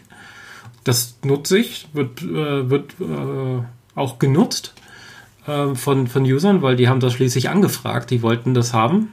Ähm, ich glaube, die Freak nee, die, die Fanboys aus München hatten als erstes äh, recht früh Links in ihren Kapitelmarken und die habe ich dann integrieren wollen. Und später kamen halt noch die, die Artworks hinzu. Also, aber das, wenn man, wenn man die App tatsächlich geschlossen hat und in der Hosentasche hat und mit Kopfhörern durch die Gegend läuft, dann ist, dann hat man halt keine Chance. Dann kommt man halt an nichts, außer man guckt auf seine Uhr. Auch da sieht man das Artwork dann jeweils zum passenden Kapitel, wenn man das möchte. Und eventuell ist es ja auch interessant, nicht nur zum Live äh, gerade hören, sondern auch zum irgendwie Nachschlagen. Also auf einer Webseite kann, können die Informationen ja genauso dargestellt werden wie in einem äh, Podcatcher, äh, um dann vielleicht irgendwie ja leichter, das zu finden, die Informationen zu finden, die man eigentlich gesucht hat. Aber auch da ist natürlich eine Zeitmarke sinnvoll. Ich weiß, ich habe gerade die, die Spec nicht im Kopf. Die Location hat keine Zeitmarke. Ich sehe auch, ich sehe auch eigentlich nur, ähm, ich habe mal verlinkt im, in unseren Show, äh, Show Notes und Dokument und dort müsst ihr in Phase 2 gucken. Um, und bei Phase 2, den Link kann ich auch nochmal reinschieben, da ist Location drin und das sieht aus, als wäre da genau ein Ort geplant zwar mit. Ein Ort für die ganze Episode? So wie ich das sehe, schon, ja. This tag is intended to describe the location of editorial focus for a podcast's content. Meaning, what place is this podcast about? The tag has many use cases and is one of the more complex naja, ones. Ja, vielleicht übersehe ich es auch gerade. Also sowohl im Item als auch im Channel. Das ist wohl was für Episoden mit ist wohl was für Episoden mit nur einem Thema. Oder eben einem Ort. Example-Dokument, mehreren hundert Zeilen. Ah, ich bin gespannt. Mhm. Ja, unklar. Transkriptionen würden mich sehr interessieren. Also. Das hätte ich jetzt als nächstes gefragt. genau. Ja. Äh, halt zusätzlich zum Kapitel-Artwork, das halt dann schon dargestellt ist und der Progress, den man sieht, wie weit die Episode und das jeweilige Kapitel weitergeht, äh, würde mich sehr interessieren, so eine Laufzeile oder so zu haben, in der der gesprochene Text drinstehen wird, der halt hoffentlich über die Transkription dann irgendwann mal geliefert wird. Ja, wird, wird, ist auf jeden Fall spannend, das äh, zu integrieren, auch so rein aus der UI-Perspektive, wie weil immer nur einen Block hinzustellen und den dann gegen einen anderen zu tauschen, ist schwer lesbar, finde ich. Aber wenn man, wenn man das hinkriegt, die, diese Zeile aus, aus Buchstaben quasi so aus dem Bild rauswandern zu lassen, wie äh, die, dieser Zeitverlauf, den das abdeckt, auch darstellt, dann könnte man in der Mitte des Bildes immer das anzeigen, was wirklich gerade in diesem Moment gesprochen wird. Wie genau, wie gut man das hinkriegt, hängt natürlich von der Transkription ab. Mhm. Cool wäre wahrscheinlich sowas wie die Lyrics äh, in Apple Music, äh, wo du quasi das Aktuelle immer nicht sich bewegen, sondern fest im Bildmittelpunkt hast, aber siehst noch langsam so halbtransparent drüber und drunter, was vorher kam, was als nächstes kommt. Aber du hast halt nicht, also was ich anstrengend finde, ist, sich permanent bewegenden Text äh, zu lesen, so Marquis-mäßig. Das ist halt auch, funktioniert auch nicht.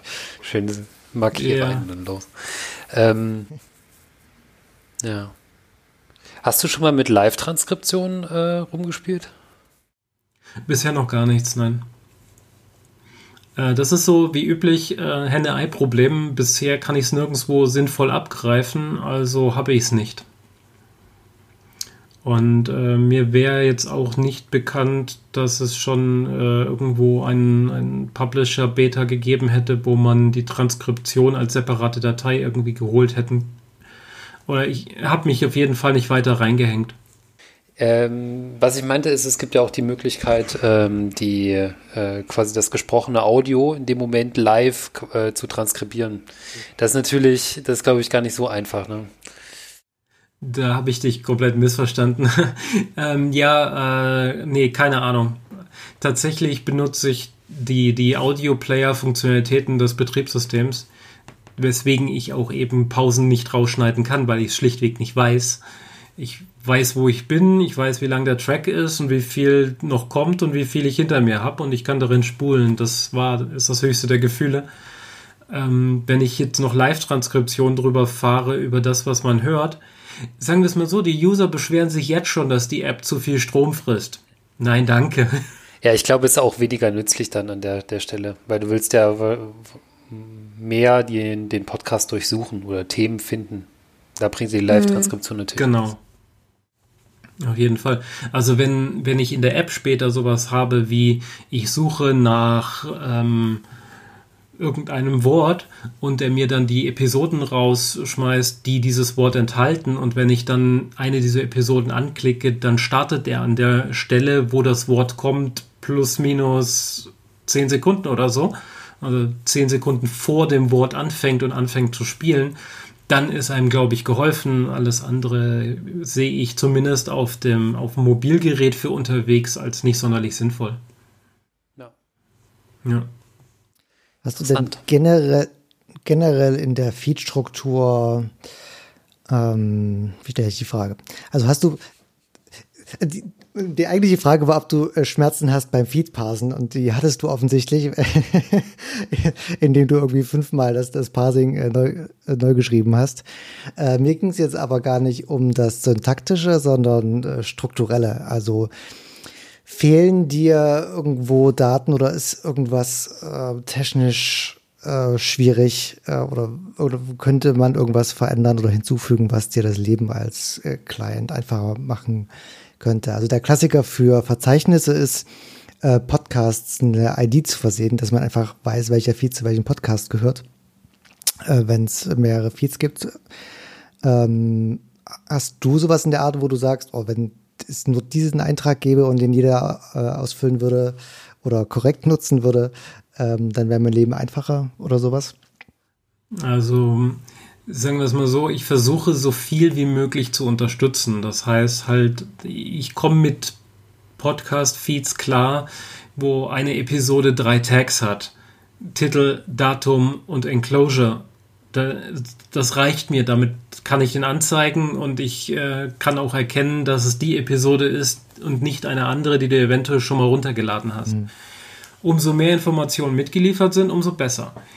Ich hatte mal eine Version, ich muss zugeben, ich bin gerade überfragt, was damit passiert ist. Ich glaube, das war noch in der Einser vielleicht.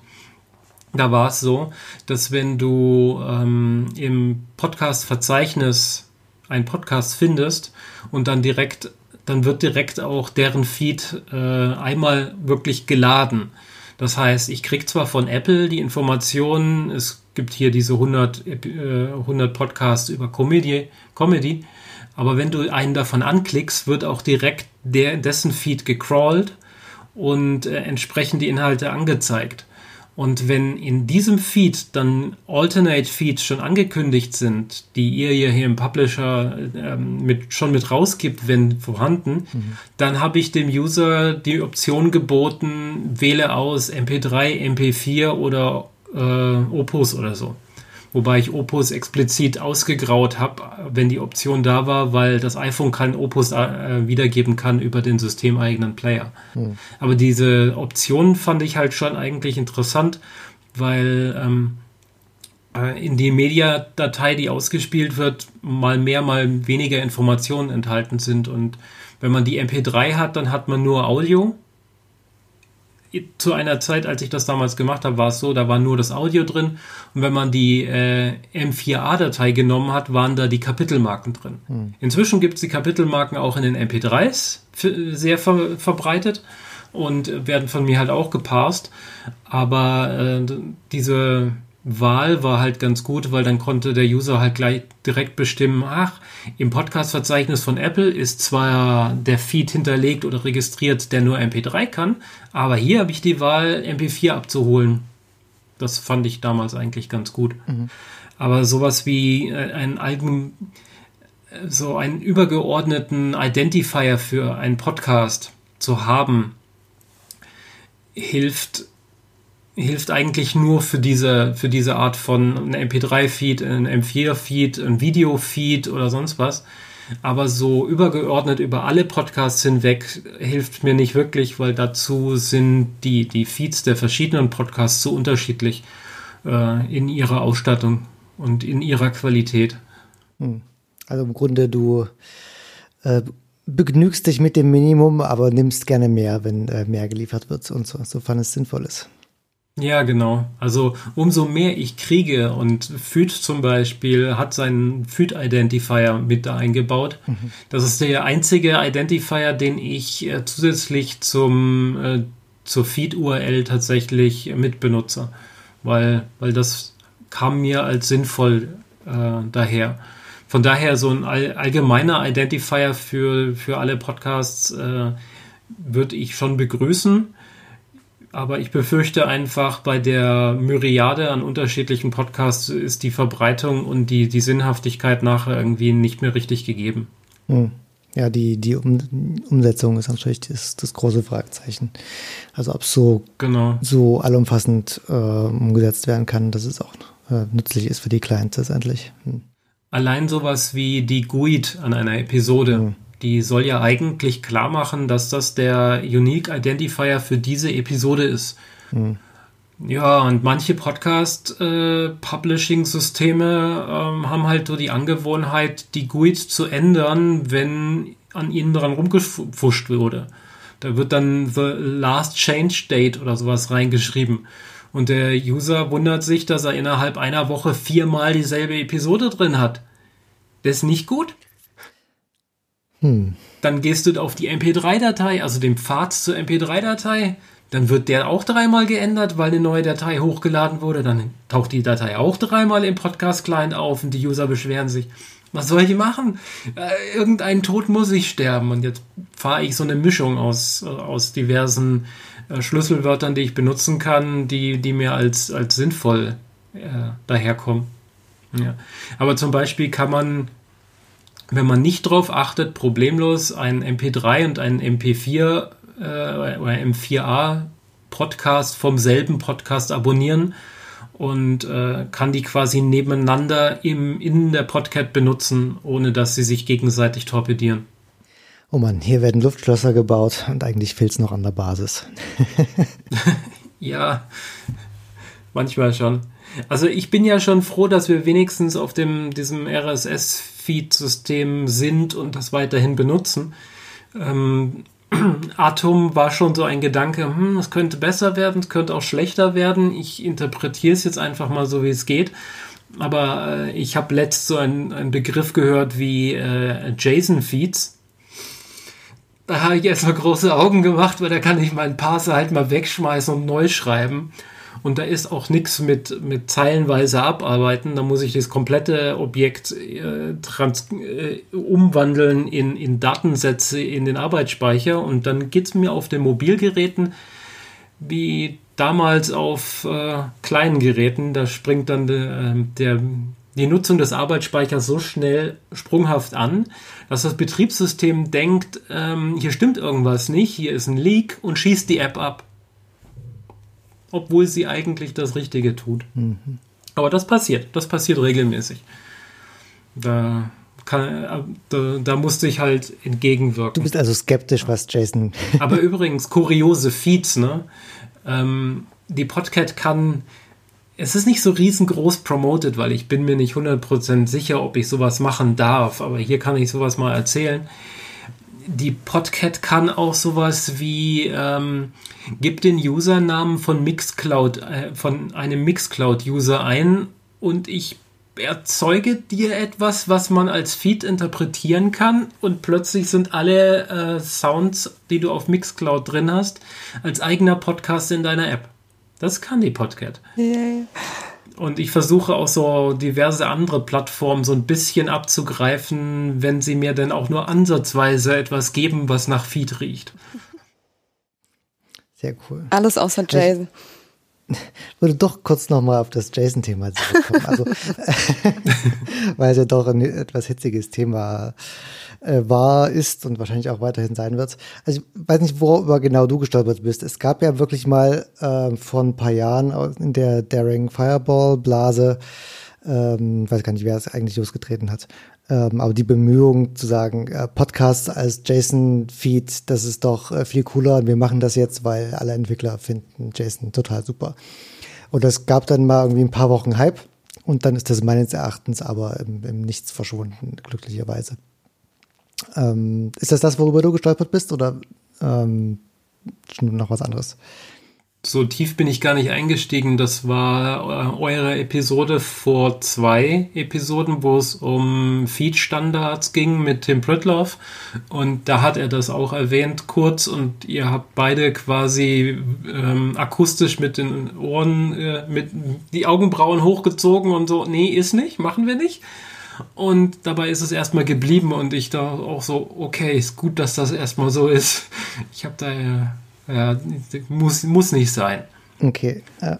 Zumal, äh, ich meine, RSS ist gut standardisiert, es gibt gute ähm, Definitionen, wie man damit umzugehen hat und damit kommen wir ja eigentlich auch ganz, ganz gut klar, oder? Ja. Äh, es gibt be könnte bessere Definitionen geben, aber so von der Struktur als solches finde ich RSS super, sofern man Page-Feeds auch effektiv nutzt. mehr, ja, ja, mehr ich hab's als zehn Episoden sollten nicht in einen Feed. Ich hab's gefixt. Promoten. Äh, um das äh, äh, kurz aufzuklären, äh, der ähm, Plus Feed Proxy hat äh, Paged Feeds nicht äh, korrekt geproxied und äh, die Podcat äh, mal kurzzeitig zerschossen oder was genau hat irgendwie Loops erzeugt, äh, Pass Loops, äh, die dann sehr viel Traffic erzeugt haben oder sowas. Äh, ach so, darauf, das meinte so. ich gar nicht. Damals mein Problem mit, mit Paged Feeds war eher das mit dem Bayerischen Rundfunk ah. und den 3000 Episoden mhm. in einer Datei. Aber dein, dein Ding war, ähm, dass du Paged Feeds hattest, aber die zweite Seite nicht existierte, aber auf die erste verwies, die wiederum sagte, hier ist die zweite Seite, die nicht existiert und wiederum auf die erste und schön hast du einen Loop und die App saugt sich zu Tode. Ja. ja. Weil ich nämlich immer, wenn, wenn der User einen Vollsync will, dann, was die User ganz gerne machen, wenn sie ungeduldig sind, dann äh, wird nicht nur die erste Seite aktualisiert, sondern alle Seiten. Und in dem Fall machen die Pull to Refresh. Die holen sich die erste Datei, die zweite Datei, die dritte und kommen dann irgendwann bei der 400. raus und fragen sich, warum ihr Handy-Akku leer ist. Ja, das äh, tut mir leid.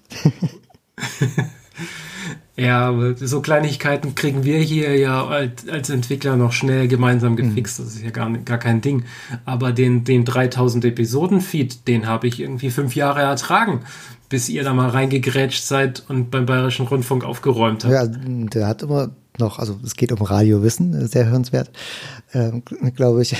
Genau. Der dürfte immer noch relativ groß sein, weil wir aus Gründen, die ich hier nicht aufführen möchte, ähm, keine Paged Feeds äh, dort verwenden können. Aber vielleicht ist er kleiner geworden, weil ich die Feeds ja jetzt erzeuge oder so. Ich, keine Ahnung, aber scheint ja keine Probleme mehr zu machen. Okay. Aber ich glaube, 2000 Episoden oder so hat er immer noch. Okay, dann muss ich mir nochmal angucken. Vielleicht habe ich es auch einfach äh, ad acta gelegt, weil ich damit inzwischen klarkomme mit so großen Dateien. Aber ich muss zugeben, dass ich diesen Podcast nicht mehr abonniert habe. Deswegen kommt er mir nicht mehr so unter die Finger. D-Radio Wissen war das, glaube ich. Achso, dann. Äh, und, und Deutschlandfunk Wissen und äh, Deutschlandfunk Kultur, irgendwie, irgendeiner dieser Podcasts war es. Also beim, ja beim Bayerischen Rundfunk ist es auf jeden Fall Radio Wissen, der äh, sehr viele, mhm. sehr, sehr viele Episoden Es hat noch viele Episoden, kann ich bestätigen. ich scroll jetzt gerade.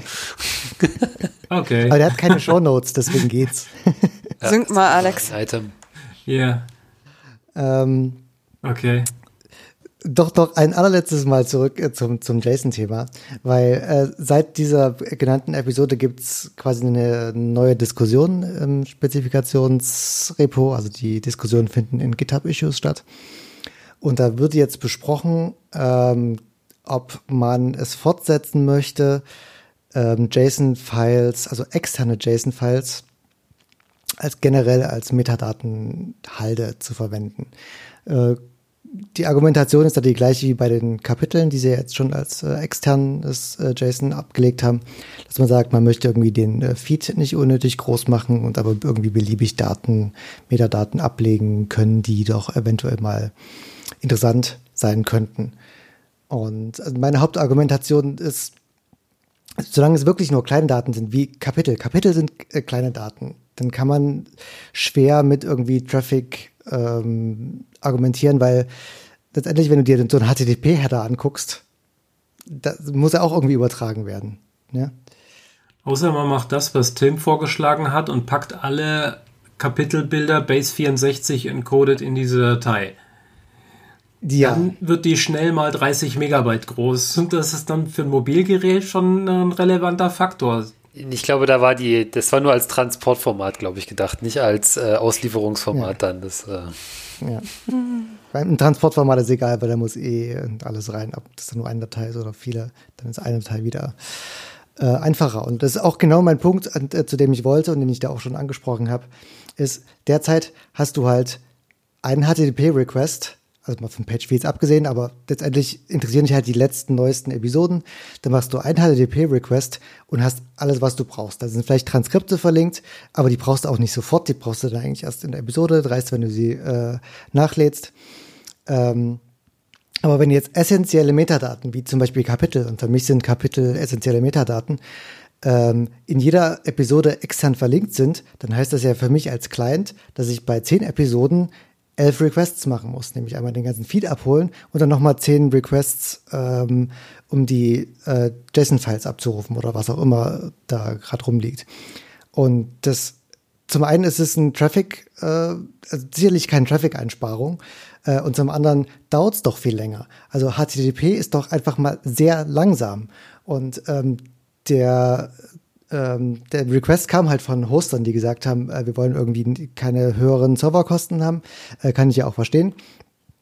Aber ich frage mich, ob sie sich nicht äh, mit der Architektur ins Bein schießen, weil sie einfach äh, tonnenfach mehr HTTP-Requests irgendwie behandeln müssen und natürlich auch die, die Logik, die Programmierlogik für die kleinen Entwickler wird äh, komplexer, weil ein HTTP-Request und dessen äh, Response zu handeln ist eine, eine andere Sache als ein HTTP-Request und dann noch eine Schleife mit irgendwie, wo ich mir mehr Metadaten hole und die muss mir irgendwo ablegen und vielleicht wird es schon mehr, als ich es mir im Speicher halten kann. Also muss ich mir zwischenablegen in irgendeinem Memcache oder irgendwas, der äh, noch viel mit mehr Daten umgehen kann. Dann muss ich mir irgendwie wieder zusammensammeln und zu bearbeiten. Ich, ähm, ja, also ich habe mich schon dort ausgelassen und das ähm, weniger emotional, glaube ich, als hier ähm, dargelegt. Aber ich sehe es immer noch nicht und ich wollte jetzt einfach mal nur noch mal dein, deine Meinung als, als Kleinentwicklerin dazu sagen, okay, angenommen, alle Kapitel wären jetzt in so externen äh, Metadaten-Files, was, was du davon halten würdest. Und nicht nur, mit, äh, nicht nur Kapitel, also generell ähm, die Vorstellung, da gibt's jetzt einfach einen Metadaten-File, wo in JSON wichtige Metadaten liegen, die du auch irgendwie parsen musst. In jeder Episode. Also ich denke, hier wird von der Grunddenke schon äh, an der falschen Stelle gespart. Ich meine, wir, wir versuchen hier Kilobytes auszugrenzen, die man sich einsparen kann.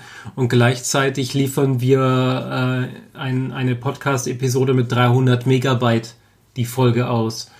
Ähm, das, das steht in keinerlei Relation. Wenn der User irgendeinen Verbindungsabbruch unterwegs hatte, dann lädt er die 300 Megabyte Datei nochmal runter. Und dann ist quasi der gesamte Traffic, den sie durch diesen Auslagerungshickhack haben, äh, von einem ganzen Jahr innerhalb von einer Minute platt gemacht. Also das bringt gar nichts. Ich bin da äh, kein Fan von. Wenn das unbedingt gewollt wird, werde ich das integrieren. Aber dann muss der erste Call, der erste Feed schon so optimal gemacht sein, dass ich auch erkennen kann, wenn sich in den Metadaten in der externen Datei was geändert hat, weil nur dann hole ich diese Datei neu ab. Ich kann nicht jedes Mal bei jedem Feed, den ich abhole, mit zehn Episoden effektiv elf Calls fahren. Da, äh, da springen mir die User einfach aufs Dach, weil ich ihnen ihr, ähm, ihr freies Kontingent von ihrer Flatrate wegge äh, weggecrawlt habe. Mhm. Und äh, gebracht hat es ihnen nichts und eigentlich niemanden wirklich was. Kilobyte sparen, was soll das? Verstehe es nicht. Ja, also für das konkrete Problem habe ich auch angesprochen und da gibt es die Lösung, dass letztendlich in alle Links, die auf externe Dateien verweisen, ein Hash reinkommt und der Hash sich äh, ändert. Man muss natürlich hoffen, dass äh, das korrekt benutzt wird. Ähm, aber muss ja. es letztendlich, weil sonst ist es natürlich absolut nicht nutzbar. Ähm, das kann man keinem. Absolut.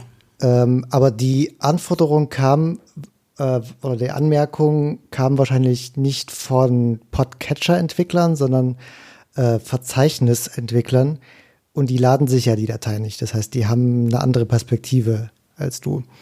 Ähm, also für die gibt es das, diese Diskrepanz zwischen Mediendatei und Feed nicht mehr. Die gibt es wahrscheinlich nur Feed, also wenn ich es gerade richtig in Erinnerung habe. Aber trotzdem steht es mhm. natürlich in, in keinem, keinem Verhältnis ähm, zu den anderen Punkten, die ich auch schon angebracht habe. Also einfach Programmierkomplexität. Man muss ja auch bedenken, es sind neue Spezifikationen, die sie definieren, ähm, die nur was bringen, wenn sie auch implementiert werden von äh, einer breiten Masse von ähm, äh, Entwicklern und, und Clients. Und je komplexer das Ganze wird, desto unwahrscheinlicher wird's. Und das ist halt äh, die Krux von äh, RSS, dass es halt wirklich fucking simple ist. Also du hast eine Datei, da steht alles drin und fertig. Und du, es ist sogar, ähm, ich möchte mich aus dem Fenster lehnen, menschenlesbar. Also du kannst das Ding aufmachen. Ähm, mit ein bisschen Syntax-Highlighting äh, kannst du auch äh, ganz gut lesen, was da irgendwie drin rumsteht. Aber wenn das mehrere Dateien und ich, nee, dagegen. Ich kenne immer noch Leute, die den RSS-Feed von Hand schreiben. Von Hand. Also so richtig so. Ich kopiere mir jetzt eine Episode und dann schreibe ich da meine Beschreibung rein und drücke auf Enter und im Zweifel spare ich mir eine schließende Klammer und äh, gehe dann einfach mal schlafen. Tja, klein, ja. kleinen Entwickler auf der ganzen Welt. genau. So ein bisschen wie man einen Browser entwickelt, der HTML passt, ne? Genau. Gibt es einen mhm. sehr schönen Stack Overflow-Post äh, zu der Frage, wie man mit, einer, mit einem regulären Ausdruck äh, HTML-Attribute passt. Ähm, vielleicht, vielleicht finde ich den, vielleicht kann man den in die Show Notes packen. Äh, sehr, sehr, sehr schöne Antwort dazu. Mhm. Sehr berühmte Antwort. Es gibt auch noch so andere Kuriositäten, nur mal so nebenbei. Ähm, ich äh, verfolge einen Podcast, der ist eigentlich, der stellt immer seine Audiomixes als Podcast hin. Aber der macht sich nicht die Mühe, jedes Mal bei einem Release den Feed zu aktualisieren. Und zwischendrin fuhrwerkt dann noch so ein Admin an seinem Server rum und noch irgendwelche andere Sachen passieren und dann verschwindet diese Datei. Und die ist eine hingelegte Datei als Feed. Dann ist die einfach mal weg. Okay, dann äh, holt, versucht die Podcat das abzuholen, kriegt ein 404 und äh, zeigt ein rotes Dreieck an und das bleibt dann da für zwei, drei Wochen, bis dieser Künstler dann auf die Idee kommt, ach, ich habe ja schon wieder so ein paar neue Episoden, also ein paar neue Files, die sollte ich doch mal in den Feed packen. Huch, die Datei ist ja weg. Naja, gut, ich leg die mal neu an und schreib die mal da neu hin. Ihr könnt euch vorstellen, wie gut die GUIs, GUIs bei ihm funktionieren nicht. Gar nicht. Ich komme darauf klar, dass sich inzwischen die alten MP3-Datei-Benamsungen nicht geändert haben und deswegen kann ich die mappen und deswegen tauchen die Episoden nicht dreimal, viermal, fünfmal alle zwei Wochen auf, aber ja, zwischendrin muss die Podcast einfach ein rotes Dreieck zeigen und sagen, dieser Web, dieser Feed, dieser Podcast ist momentan nicht zu erreichen und keine Ahnung, ob er das jemals wieder wird. hm. Tja, ja. Da fällt mir ein, ähm, es gibt ja E-Tags und Last Modified Header, also vom eigentlichen äh, RSS-Feed. Also mhm. äh, nicht technisch gesagt, äh, de, eine Möglichkeit für Clients zu sehen, ob sich der Feed geändert hat, ohne in den Feed reinzugucken, also nur in den HTTP-Header reinzugucken. Mhm. Wie sinnvoll sind diese Daten? Also kannst du dich darauf verlassen oder ignorierst du das, weil es einfach äh ich hatte das drin, Zwei Wochen später war die Welle an Leuten, deren Podcasts nicht mehr sinnvoll sauber aktualisiert wurde, so groß, dass ich es wieder rausgenommen habe. Punkt. Ich kann mich nicht drauf verlassen. Ich kann mich nie auf irgendetwas verlassen, was mit dem Feed zu tun hat. Ich kann nur hoffen, dass er mit einer Spitzenklammer anfängt und mit genauso vielen Spitzenklammern, die er aufmacht, wieder zugeht. Das ist das Einzige, worauf ich hoffe. Alles andere ist völliger Wahnsinn. Man, dieser Wildwuchs da draußen, man, man macht sich einfach keinen Kopf mit, was man es zu, zu tun kriegt. Da bin ich über den Podcast Publisher ja absolut froh, weil bei dem bin ich wenigstens sicher, der ist valide. Und wenn ich da reingucke und bei der Freak Show irgendein neues Tag entdecke, dann mache ich mir so Gedanken, wo kommt das her? Gucke auf eure Seite, stelle fest, ach, da ist ein neues, ähm, eine neue Spezifika für irgendein Feature und äh, vier Stunden später zeigt die App das dann auch an. Das ist gut. Aber wenn ich so in den amerikanischen Markt reingucke und mir angucke, wie die Feeds produzieren und was da so drin ist und Podcasts, die, also Podcasts, die sich Podcast schimpfen, aber kein Enclosure haben, aber in der Beschreibung, also in der Description wie in einem Blog, ein YouTube-Video verlinken. Und dann beschweren die sich, dass ihr Podcast in meiner App nicht funktioniert. Und hast du dein Workaround dafür gebaut? Dass du dir das YouTube-Video ziehst und dann per FFmpeg ein MP3 draus baust? Ähm, sagen wir es mal so, ich habe es versucht. also nicht das mit dem Konvertieren, aber wenn man, wenn man die Webseite von YouTube oder diversen Videoanbietern äh, richtig crawlt, dann kriegt man das äh, downloadbare MP4, wenn man weiß, wo man gucken muss. Und dann kann man das auch runterladen. Und dann habe ich plötzlich eine Episode, die man auch ohne YouTube angucken kann. Aber ihr könnt euch vorstellen, wie, äh, wie glücklich YouTube Schrägstrich Google äh, darüber ist, wenn die rauskriegen, dass ich sowas mache. Mhm. Das, äh, das ist etwas, was ich heute einbaue und morgen deprecated sein kann. Deswegen stecke ich in solche Hackmacks keinerlei extra Energie mehr rein. Wenn ich dem User der seinen Feed anlegt, aber davon überzeugen kann, dass er das doch so umstellt und dann haben alle was davon und dann bauen wir noch den Podlove, Publi äh, Podlove Player oben rein und er hat dasselbe Ergebnis, nur mit weniger Hassel, dann ist uns allen geholfen. Aber ich kann nicht alle bekehren. Hm. Gut, aber der Takeaway für mich hier ist, ähm, mal an die Leute heranzutragen. Also, weil die wollte nicht nur neue Spezifikationen schreiben, sondern auch äh, einfach das Podcast-Ökosystem an sich irgendwie äh, fundieren. Ähm, und da wäre für mich eben der Hinweis, denen zu sagen, hey, äh, weist die Leute doch mal darauf hin, dass es ähm, E-Text gibt. Ähm, weil wenn sie äh, Traffic sparen wollen, dann wäre das genau der Punkt, an dem, an dem man wirklich, wirklich viel Traffic sparen kann. Weil wenn es jetzt tatsächlich so ist, dass eigentlich kein Verzeichnis, äh, Verzeichnis sich darauf verlassen kann, ähm, dann ist der die potenzielle Einsparnis enorm. Auf jeden Fall. Weil letztendlich ja nur, ob ich nun jedes Mal ein Megabyte runterlade oder ich weiß nicht, wie groß der Durchschnittsfeed so ist, ähm, oder ob ich nur mal mir nur den E-Tag angucke, was irgendwie ein Kilobyte ist, ähm, das, äh, da dürften so ein paar Terabytes äh, für, für die Verzeichnisse bei rausfallen.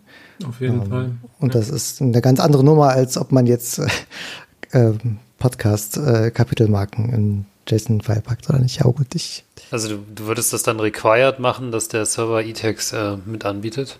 Vor allem, wenn du da einen Podcast einreichst, oder?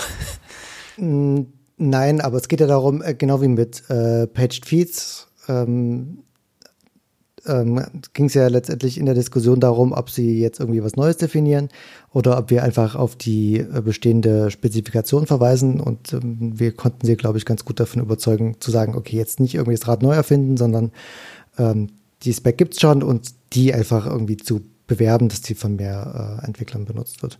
Und genauso könnte man sagen, ähm, es wäre wichtig fürs äh, Podcasting-Ökosystem, äh, wenn die E-Tags eben konsistent verwendet werden. Da muss man einfach mal mit der Glocke läuten.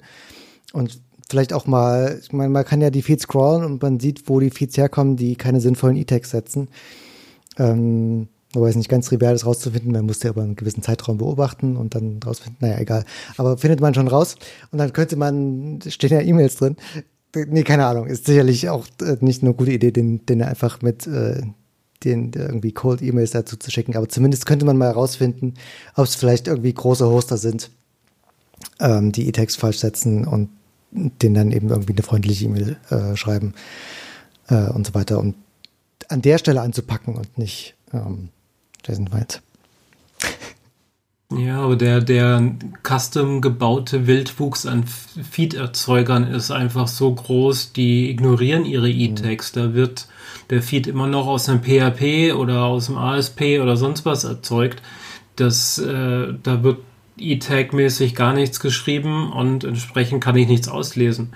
Äh, das Kurioseste ist, ist, wenn du den, das E-Tag-Update-Datum auf äh, 1.1.1970 und eine Sekunde stellst, dann kann ich noch nicht mal mehr auf ein, ein, ein, das Nulldatum prüfen, weil es ist ja plus eine Sekunde. Da weiß, das, streikst du halt auch. Also du sagst, solange es noch mich. nur noch eine Handvoll Podcasts auf der Welt gibt, die irgendwie populär sind, aber E-Text falsch setzen, dann bringt dir das auch nichts, wenn alle anderen die E-Text richtig setzen. Ja. Genau. Genau, also wenn es braucht ja nur einer keine Lust haben, seinen Server zu aktualisieren und einfach mit dem System von 2012 weiterarbeiten will, weil er keinen Bock hat oder so. Dieser eine, wenn der so populär ist, ruiniert das gesamte System dahinter. Ja, das ist wahr. Okay, also wir fassen zusammen, äh, Podcast-Index äh, ist ganz schön, aber eigentlich gibt es andere Probleme, oder? Wir haben gerantet, wir haben geseufzt, aber, aber doch was, was, was Glückliches zum Abschluss. Na, wir haben über Katzen geredet auch die ganze Zeit. Stimmt, Katzen. Meine Katzen. Katzen laufen auch gerade durchs Bild. Das ist natürlich für die Oh, Hörerinnen nicht zu sehen, aber oh. Orange. Oh nein, ich hoffe, ich habe die, die Privatsphäre der Katze nicht, nicht verletzt. Aber sie ist, sie ist süß. Äh, kommt jetzt gerade wieder. Alles gut. ja, Janette, hast du noch was Ja. äh, zu teasern, äh, loszuwerden, Wünsche an anzumerken, Publisher. zu korrigieren? Wünsche an den Publisher stimmt. Wie das immer so ist, äh, einem fällt immer erst dann was ein, wenn man äh, den Record-Button das zweite Mal gedrückt hat und die Aufnahme stoppt. Aber wir haben seit Jahren ein, ein Thema offen, äh, worüber ich jetzt gerne auch gerne sprechen möchte, äh, inwiefern wir da was machen können, weil das war immer ein Henne-Ei-Problem. Die Rückwärtskommunikation vom User zum Podcast. Ja, puh, ich dachte, das ist ein anderes Thema. Gut, erzähl weiter. Schweiß abgetrunken. Ein anderes Thema? Okay, dann kannst du gleich auch nochmal aufmachen. Schon aber wieder vergessen. Tatsächlich haben wir, hatten wir ja äh, lange Zeit darüber auch mit Tim, damals beim Podlove Workshop und Subscribe uns darüber unterhalten, wie kann der User Feedback geben? Ähm, wie kriegen wir die, die Informationen, was den User beim Hören gerade eingibt, wenn er irgendwie einen Kommentar, eine Korrektur oder einfach nur irgendwas, irgendeine Art von Feedback geben will, wie kommt das wieder zurück?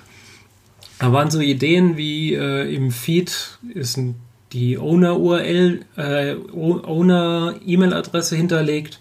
Da könnte die Podcat sich das ja abholen. In der App kann der User dann irgendwie einen, einen Soundfile generieren und an die E-Mail schicken. Oder einen Textfile schicken. Soundfile wäre natürlich besser, weil der Podcaster könnte das Audiofile dann in der nächsten Episode im Zweifel in die Recap-Sektion reinnehmen und quasi einspielen und darauf reagieren. Das wäre die schönste und eleganteste Version. Aber Eleganz ist halt hier, wie kommt das Audiofile denn tatsächlich zu ihm? Denn das gibt es jetzt in unterschiedlichen Audioqualitäten, das gibt es in unterschiedlichen Dateigrößen. Und äh, das Letzte, was wir wollen, ist, dass ein E-Mail-Postfach überquillt mit x vielen MP3-Files. Und vor allem, die müssen ja dann, die, die liegen im Mailfach, im Zweifel äh, quillt dieses dann über und äh, nimmt nichts mehr an. Oder der, der Publisher könnte das auch annehmen, wenn er die äh, entsprechende Schnittstelle hat und dann könnte man es direkt beim, beim Publizieren die MP3s wiederum da rein und raus spielen. Viele Möglichkeiten, viele Optionen. Bisher ist davon nichts angegangen worden, seit wir uns drüber unterhalten haben, soweit ich weiß. Ich würde das gerne wieder aufs Tableau bringen, weil ich finde das eigentlich eine gute Sache, wenn Leute darauf reagieren können. Die moderne Lösung dazu heißt ja Clubhouse. also tatsächlich muss ich auch sagen, Ja, nein. also nur nur der eine Einwurf, also ich habe das jetzt länger irgendwie auf meinem äh, Phone und ich habe, äh, glaube ich, genau ein, äh, ich weiß gar nicht, wie es heißt, äh, Dings, Dings besucht, was ich irgendwie äh, sinnvoll fand. Das war tatsächlich eine äh, Q&A von Tim zum dem äh, Corona-Update-Podcast, ähm, wo ein, das, das Format auch irgendwie sinnvoll war. Also, dass du dir da eben die, die Leute auf die Bühne holst und dann die Fragen beantwortest, ist, ist ja letztendlich genau ähm, das, das Thema auch. Und da ist das auch super, aber sonst ist das geht nicht, das ist nicht für mich. Das weil es, es macht nur, nur mal kurz dagegen zu raten, aus meiner Sicht, es macht nur Sinn, wenn du nur Notifications anhast. Ja, und Weil sonst weißt du ja nicht, was, krass. wann was live ist. Ja. Ähm, aber ich habe nur, keine Ahnung, zwei, drei Stunden am Tag, nämlich am Abend eig- eigentlich Zeit und woanders will ich die Notifications gar nicht haben. Also ich bin jemand, der eigentlich gar keine Notifications in gar keiner App hat, äh, anhat und ähm, das ist einfach nicht kompatibel mit meinem Lifestyle. Da muss ich auch nochmal dazu sagen, vor allem, weil auch danach, ich habe mir das ja auch so zwei, drei Wochen irgendwie angeschaut und bin auch öfter mal rein. Jetzt habe ich die Notifications eigentlich nur noch aus. Das geht ja immer für eine Woche und dann schalten sie sich wieder ein und ich nach zwei Stunden schalte ich sie wieder aus. Ähm, ich habe dann so oft schon gehört, ja, ja, für Leute, die Voice Messages mögen und so weiter. Ganz und gar nicht. Im Gegenteil, ich mag ja Voice Message- Messages, weil ich es mir nicht live anhören muss und vor allem auch nicht live auf was reagieren muss. Wenn ich dort entweder muss ich live zuhören oder ich werde sogar noch schlimmerweise auf irgendeine Bühne geholt und muss dann sehr synchron und gar nicht mehr asynchron sprechen und das ist gar nicht irgendwie, also das hat mir auch eher Stress verursacht. Ist das nicht ein anderes Problem? Ja, Clubhouse ist hier nicht Glaube die ich auch nicht. Es hat, hat auch nichts damit dem, mit, der, mit der Fragestellung zu tun, ne? Irgendwie Feedback äh, von, von an eine Podcast-Episode äh, dran zu sprechen. Ja. Der Clubhouse ist eine Variante. Also es ist nicht natürlich nicht, nicht direkt äh, die Lösung davon. Aber äh, zu den deinen angesprochenen, Ja, es wird gerade genutzt in diesen, diesen Feedback-Sessions, wo man dann reingehen kann und dann direkt drauf reagiert. Aber direkt ist hier in sehr große Anführungszeichen zu stellen, weil erstens musst du die Episode komplett gehört haben, musst dem noch gewahr sein, was du damals gehört hast und irgendwann drei, vier, fünf Tage später gibt es dann eine Clubhouse-Session, wo du reingehen kannst und vielleicht zu Wort kommst unter den 200 Hörern, die sonst noch da sich rumtreiben. Das funktioniert überhaupt nicht. Das macht überhaupt gar keinen Sinn in dieser Struktur. Weil die, die Leute, da gehe ich jetzt einfach mal von mir selber aus, hören am Tag sechs, acht Stunden Podcasts. Ähm, ich weiß, ich muss zugeben, dass ich drei Tage später nicht mehr ganz genau weiß, zu was ich denn eigentlich einen Kommentar abgeben wollte, weil da irgendwas falsch drin war. Someone was wrong on the Internet. Ähm, aber wenn ich, wenn ich die Episode höre und merke, da ist jetzt irgendwas, wo ich meinen Senf dazu geben will und in der App, die ich dann aus der Tasche raushole, nur einen Knopf drücken muss, auf den drücke ich drauf, Quatsch rein. Du, Tim, das ist aber voller Blödsinn, den du gerade erzählt hast, denn das ist richtig, bla bla bla bla bla. Loslassen, senden, Thema erledigt.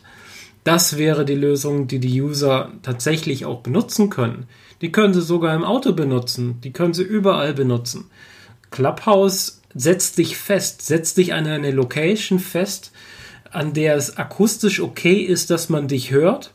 Du musst im besten Fall irgendwie ein Headset oder irgendein Audiogerät sowieso da haben, damit man dich äh, gut hören kann. Also nichts ist mir unangenehmer als die Clubhouse-Teilnehmer, die am Bahnsteig stehen und anfangen, äh, an einem Raum teilzunehmen und man die Leute um sie herum hört, man hört die Bahn scheppern, man hört die Durchsagen von irgendwas. Es ist total, das, das sind die Podcasts, die ich dann ausmache. Aber hier kann ich sie nicht ausmachen, ich kann sie nicht mal muten. Also, das, das nein, das sind zwei Dinge, die hier überhaupt nicht zusammenpassen. es zerstört Ja. die. Aber dieses, diese Idee mit dem Audio-File und dem Kommentar, das zurückgeben, das würde ich ganz gern doch nochmal angehen. Also ich sehe da eigentlich nur eine, ein Problem dabei, jetzt, jetzt unabhängig von der technischen Implementierung. Ähm, du musst ja den, ähm, dem, der Podcasterin dann auch die Möglichkeit geben, das irgendwie auszuwerten. Und ich weiß jetzt nicht, wenn du jetzt irgendwie einen größeren Podcast hat, hast oder sowas und es kommt jetzt nicht nur zwei, drei Feedbacks zurück. Du willst dir ja jetzt auch nicht stundenlang Audiokommentare von deinen, ähm, deinen Hörerinnen anhören. Das ist das Einzige, was ich jetzt, was mir jetzt spontan äh, einfallen würde, was ein Pro oder problematisch sein könnte. Naja, wir haben mal Leute mit Kutschen durch die Gegend gefahren und irgendwann kamen Züge dazu und die wurden auch genutzt. Also dieses ist ein Ding, der das sich entwickelt und äh, mal mehr und mal weniger genutzt und obwohl es Züge gibt, fahren immer noch Leute mit Autos. So, ja, äh, wenn ein Podcaster sich darüber freut, dass drei Kommentare reingekommen sind, dann wird er die einbauen und dann ist gut. Hm. Wenn der Podcaster ein so kontroverses Thema angesprochen hat, dass er 400 Kommentare drauf hat, dann hört er sich 10 Stück davon an, geht auf die 10 ein und sagt, danke für euer umfassendes Feedback. Ich kann nicht auf alles eingehen, aber das ist meine Meinung und das ist das, was ich sagen will.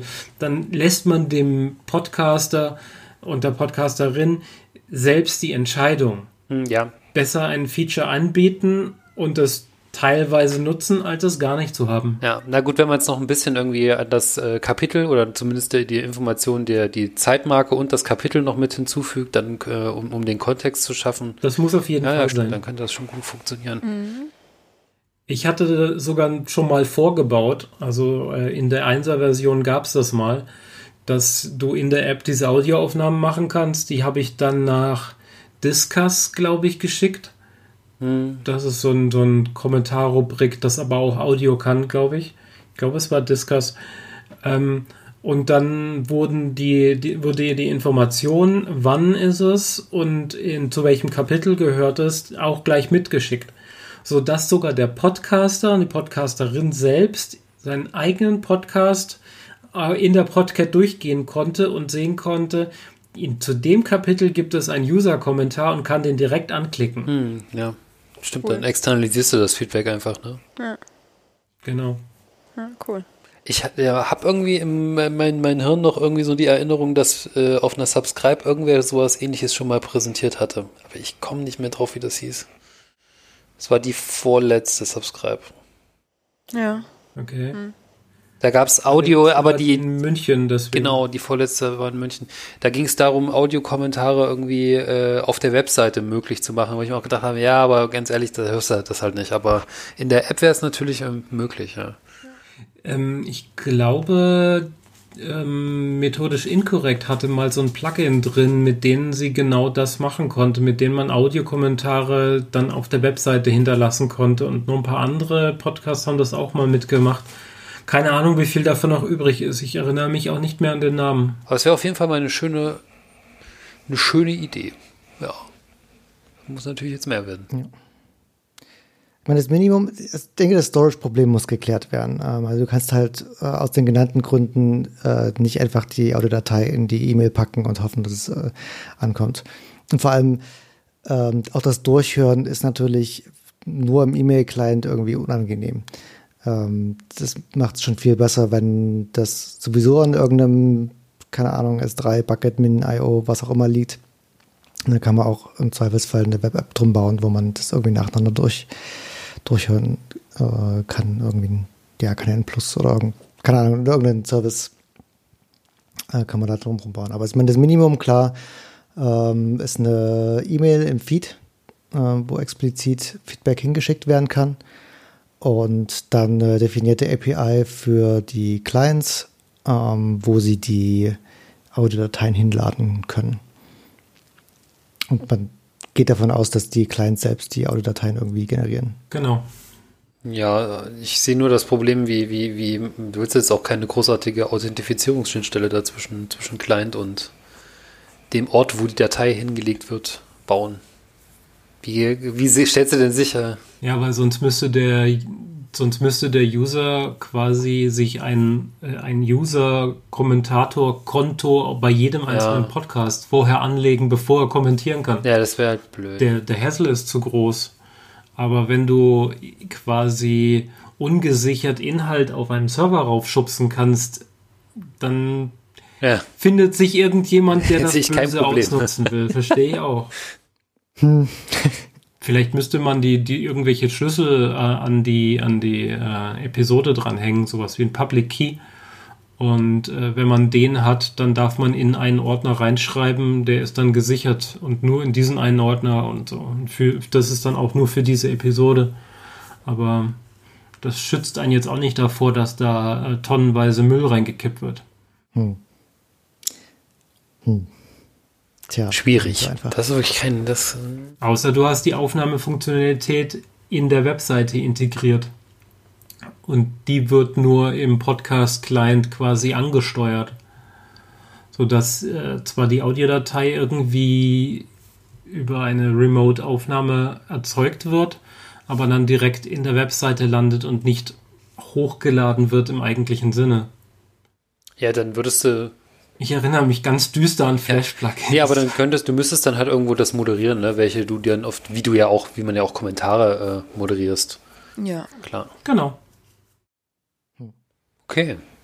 Gut, ja, war jetzt auf jeden Fall mal ein Gedankenanstoß. Ist leider werden wir wahrscheinlich jetzt nicht sofort zu einer Lösung kommen. Nee, auf keinen Fall. Ich meine, das, das geistert durch zumindest Erik und meinen Kopf schon deutlich länger. Mhm. Äh, ja. Welches Thema meintest du denn, das ich ansprechen könnte und das du jetzt schon wieder vergessen hast? Ähm, die Bilderverwaltung im, im Publisher, Kapitelbilderverwaltung. Ich weiß gar nicht, ob das zwischen uns mal Thema war, aber irgendwie war das erste, was mir, was mir einfiel. Ich dachte, dass du vielleicht auch damit äh, Probleme haben könntest oder den Bedarf, weil du dir die Bilder ja irgendwie aus den Audiodateien derzeit ziehen musst und nicht in die PSC reingucken kannst, weil sie da nicht drinstehen, weil sie da keiner reinschreiben kann. Ja, die PSC, also die, die Chapter, die momentan ja im Feed enthalten sind, enthalten ja nur Timestamp, äh, einen Text und im Zweifel einen Link. Ähm, mehr ist ja nicht. Und deswegen haben bei mir die Kapitel, die aus der Datei kommen, Vorrang, weil die im Zweifel mehr unterfüttert sind, nämlich mit dem Kapitel Bild. Wenn ich das noch von irgendwo holen könnte, wenn das als weiteres Feld hinzugefügt wird, dass ich das da benutzen kann, nur her damit, sehr gerne. Dann kann ich mir nämlich das äh, Aufmachen des MP3s, das Rausparsen, die Wegspeichern der Bilder und dann wieder zumachen, nach jedem einzelnen Download aussparen. Weil dann kann ich einfach auf die Bilder verlinken, die bei euch unterwegs sind. Und wenn der User einen Flag gesetzt hat, lad mir bitte immer alles runter. Okay, dann fahre ich halt über das, ähm, über alle Kapitelmarken drüber und äh, mache einen HTTP-Call gegen diese Bilder und lade die Bilder halt einzeln runter. So, so be it. Aber dann weiß der User wenigstens, was er da tut. Nee, aber das ist ein, das ist halt auch ein Thema, was schon wirklich wahrscheinlich seit, ich glaube, seit, seit dem ersten Podlove-Workshop äh, existiert.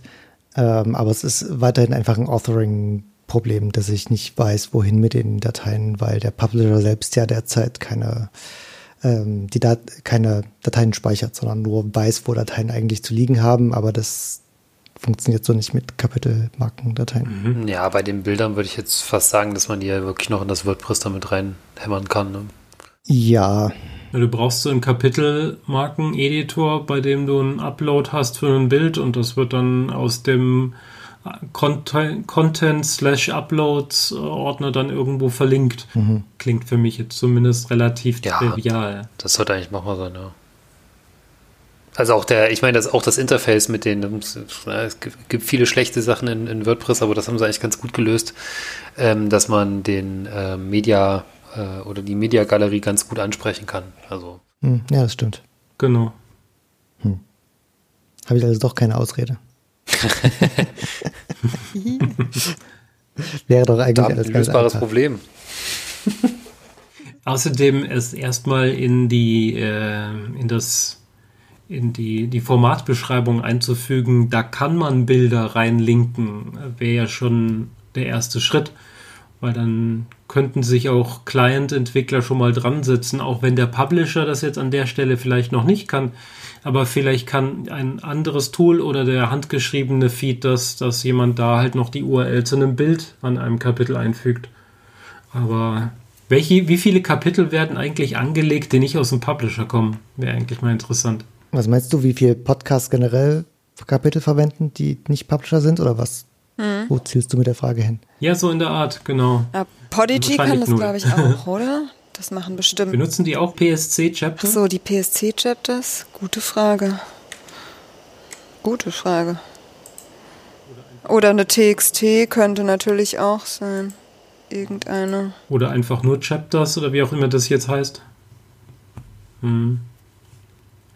Ich habe sogar mal, ähm, äh, Tim hat es in seinen Feeds drin gehabt, dass er Zeitstempel in der ähm, Episodenbeschreibung drin hatte. Da waren einfach nur Zeitstempel, ein paar Themen, Zeitstempel, wieder ein paar Themen.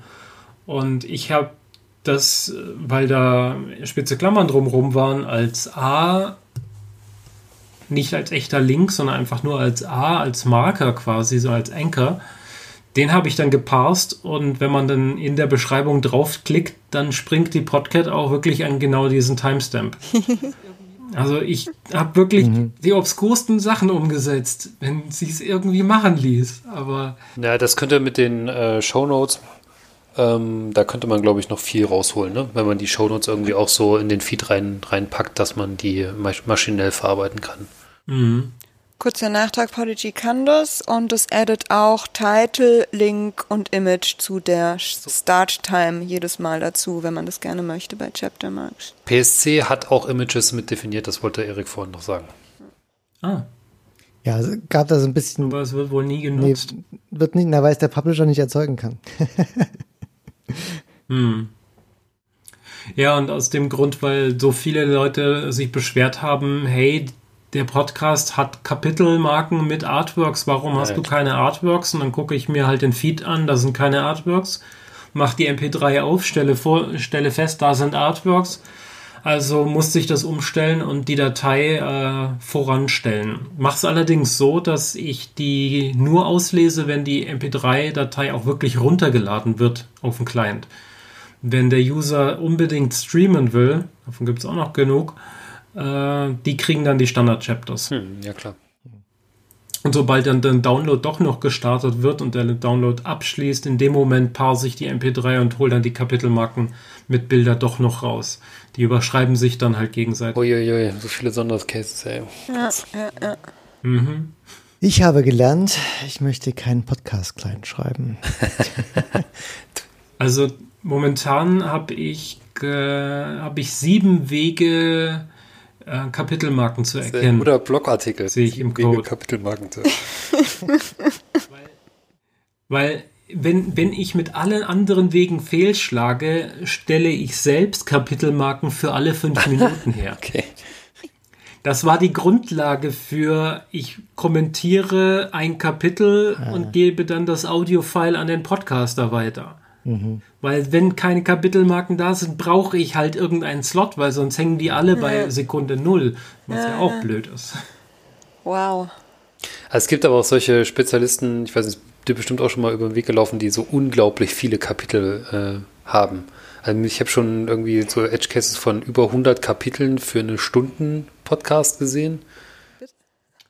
Das ist mir noch nicht untergekommen, aber ich habe gerne mal Hörbuch Podcasts drin. Da sind dann halt gerne mal 300 Kapitel drin, aber das ist dann auch ein 16-Stunden-Podcast, in Anführungszeichen. genau. Schön, eine Episode.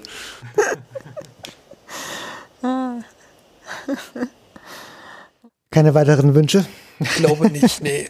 Re reicht schon, oder? Kannst, kannst du der Tech äh, per äh, Audio-Feedback äh, nachreichen. sobald, sobald der genau. Podlovers Podcast äh, das Tech implementiert hat und die äh, Podcat äh, das entsprechend implementiert hat, kannst du uns als Feedback halt schicken.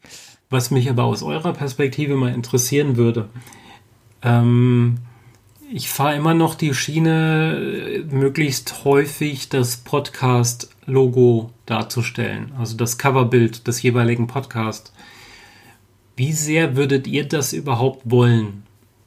Also der Übersichtlichkeit halber ist es praktisch, dreimal grün und einmal rot zu sehen und das Grüne ist sofort visuell erkennbar, das ist dreimal derselbe Podcast und das sind die drei Episoden von diesem Podcast. Aber wie prominent müssen denn Artworks heutzutage noch sein, damit der User damit klarkommt? Ist vielleicht eher so ein Ding für Michi, oder? Ja, gute Frage. Gute Frage. Ist ein bisschen ähnlich ein bisschen auch wie wenn man so ein Musikalbum hat, ne? Und dann hat man ja ganz oft für die einzelnen Songs doch noch mal das ganze Cover überall noch mal in klein irgendwo dastehen. Genau das. Ich kann es schwer einschätzen so aus dem Bauch hinaus gerade wenn man einen Podcast ausgewählt hat und sich nur dessen Episoden anzeigen lässt, dann habe ich trotzdem in jeder einzelnen Zeile das Logo links nochmal stehen. Zusätzlich zur Headline oben. Wenn du natürlich die allgemeine Playlist hast, wo deine 30 verschiedenen Podcasts sich einbetten, dann braucht man irgendwie eine Art von Übersicht. Genau, da macht Sinn, da nimmst du auch nicht wirklich Platz weg, weil da ist es eine der wichtigsten Informationen. Allerdings, hast du schon recht, ne? wenn man schon weiß, dass man im Podcast ist, hätte man vielleicht lieber den Platz vom Cover als ähm, das ist der Titel der Episode oder das ist irgendwie die Kurzzusammen. Also da gibt's ja dann irgendwie bessere Möglichkeiten, diesen Platz zu verbrauchen, diesen Screenspace. Ja. Wahrscheinlich würde ich von View zu View mal drüber gehen und wirklich gucken, ist das hier noch nötig, taucht er. Aber ich denke im Zusammenhang mit anderen Podcasts oder auch mit anderen, ja, dann kommen wir in dem Fall, haben die Episodenbilder oder nicht, weil die wären natürlich auch schon interessant zum Unterscheiden der Episoden. Hat das aber einer nicht, ist es irgendwie total langweilig, den Screenspace immer wieder von unserem lahmen Podlovers kann man irgendwie voll, gut, wir haben ja sogar Episodenbilder, allerdings unterscheiden die sich nicht so krass. Um, aber ein bisschen. Aber ein bisschen, immer in der Farbe der Schrift. Ist mir schon aufgefallen. Wenigstens einer. ja, zum Beispiel Radio Nukular, die hat auch jede Episode ein eigenes Bild. Da stecken die auch richtig viel Arbeit rein. Ja. Aber sie ändern auch jedes Mal das Coverbild des Podcasts selbst in die aktuelle Episode, was mich völlig kirre macht, weil jedes Mal suche ich deren Logo und es hat sich jedes Mal verändert. Ja, wahrscheinlich, weil so wenig äh, Podcast-Catcher die die Episodenbilder überhaupt anzeigen. Und das ist natürlich für so ein Artwork, wo die da irgendwie Geld reinstecken, dann auch irgendwie traurig. Mhm. Aber stimmt, selbst dort, wo es wirklich wichtig wäre, braucht man es eigentlich nicht, weil das Podcast-Cover ändert sich ja dann für alle. Podcasts wiederum. Mhm. Ja. Hm. Schwierig. Ich, wie gesagt, ich würde, glaube ich, echt so von View, View zu View mal drüber gehen und irgendwie äh, dann unter, also unterscheiden, ob das jetzt wirklich gerade eine relevante Information ist oder nur verschwendeter Screenplatz. Genau, wie du äh, relativ am Anfang gesagt hast, bei dem kleinen äh, SE-Handy hast du halt auch ja. begrenzt Platz.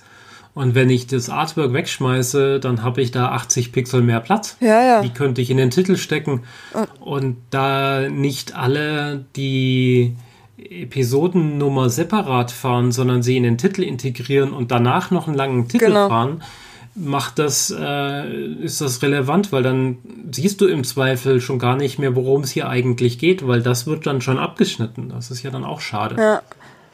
Wollte ich gerade sagen, der Titel ist genau so ein Fall, wo vielleicht vorne dann doch immer der Podcastname und die Nummer nochmal dran stehen. Man hat eigentlich von den ersten 100 Pixeln vom Titel hat man überhaupt keine Information, sondern müsste irgendwie viel mehr anzeigen. Genau. Ja. FS 0123 Doppelpunkt Leerzeichen und dann beginnt der mhm. eigentliche Titel und so viele Zeichen hast du mhm. eigentlich schon verloren. Naja. Tja. Ja, gut. Haben wir es im Kasten. Ich glaube, wir sind durch, ja. Ich bin durch. Mhm. ja, durch bin ich schon seit Wochen. Dann äh, auf jeden Fall tausend Dank, dass du da warst. Vielen, vielen das äh, war ein sehr, gerne. sehr cooler Einblick in App-Entwicklung und äh, alles drumherum. Es war sehr schön. Ähm, und ähm, ich wünsche ein schönes Wochenende. Euch auch. Und sage Tschüss. Tschüss. Tschüss, bis bald. Ciao.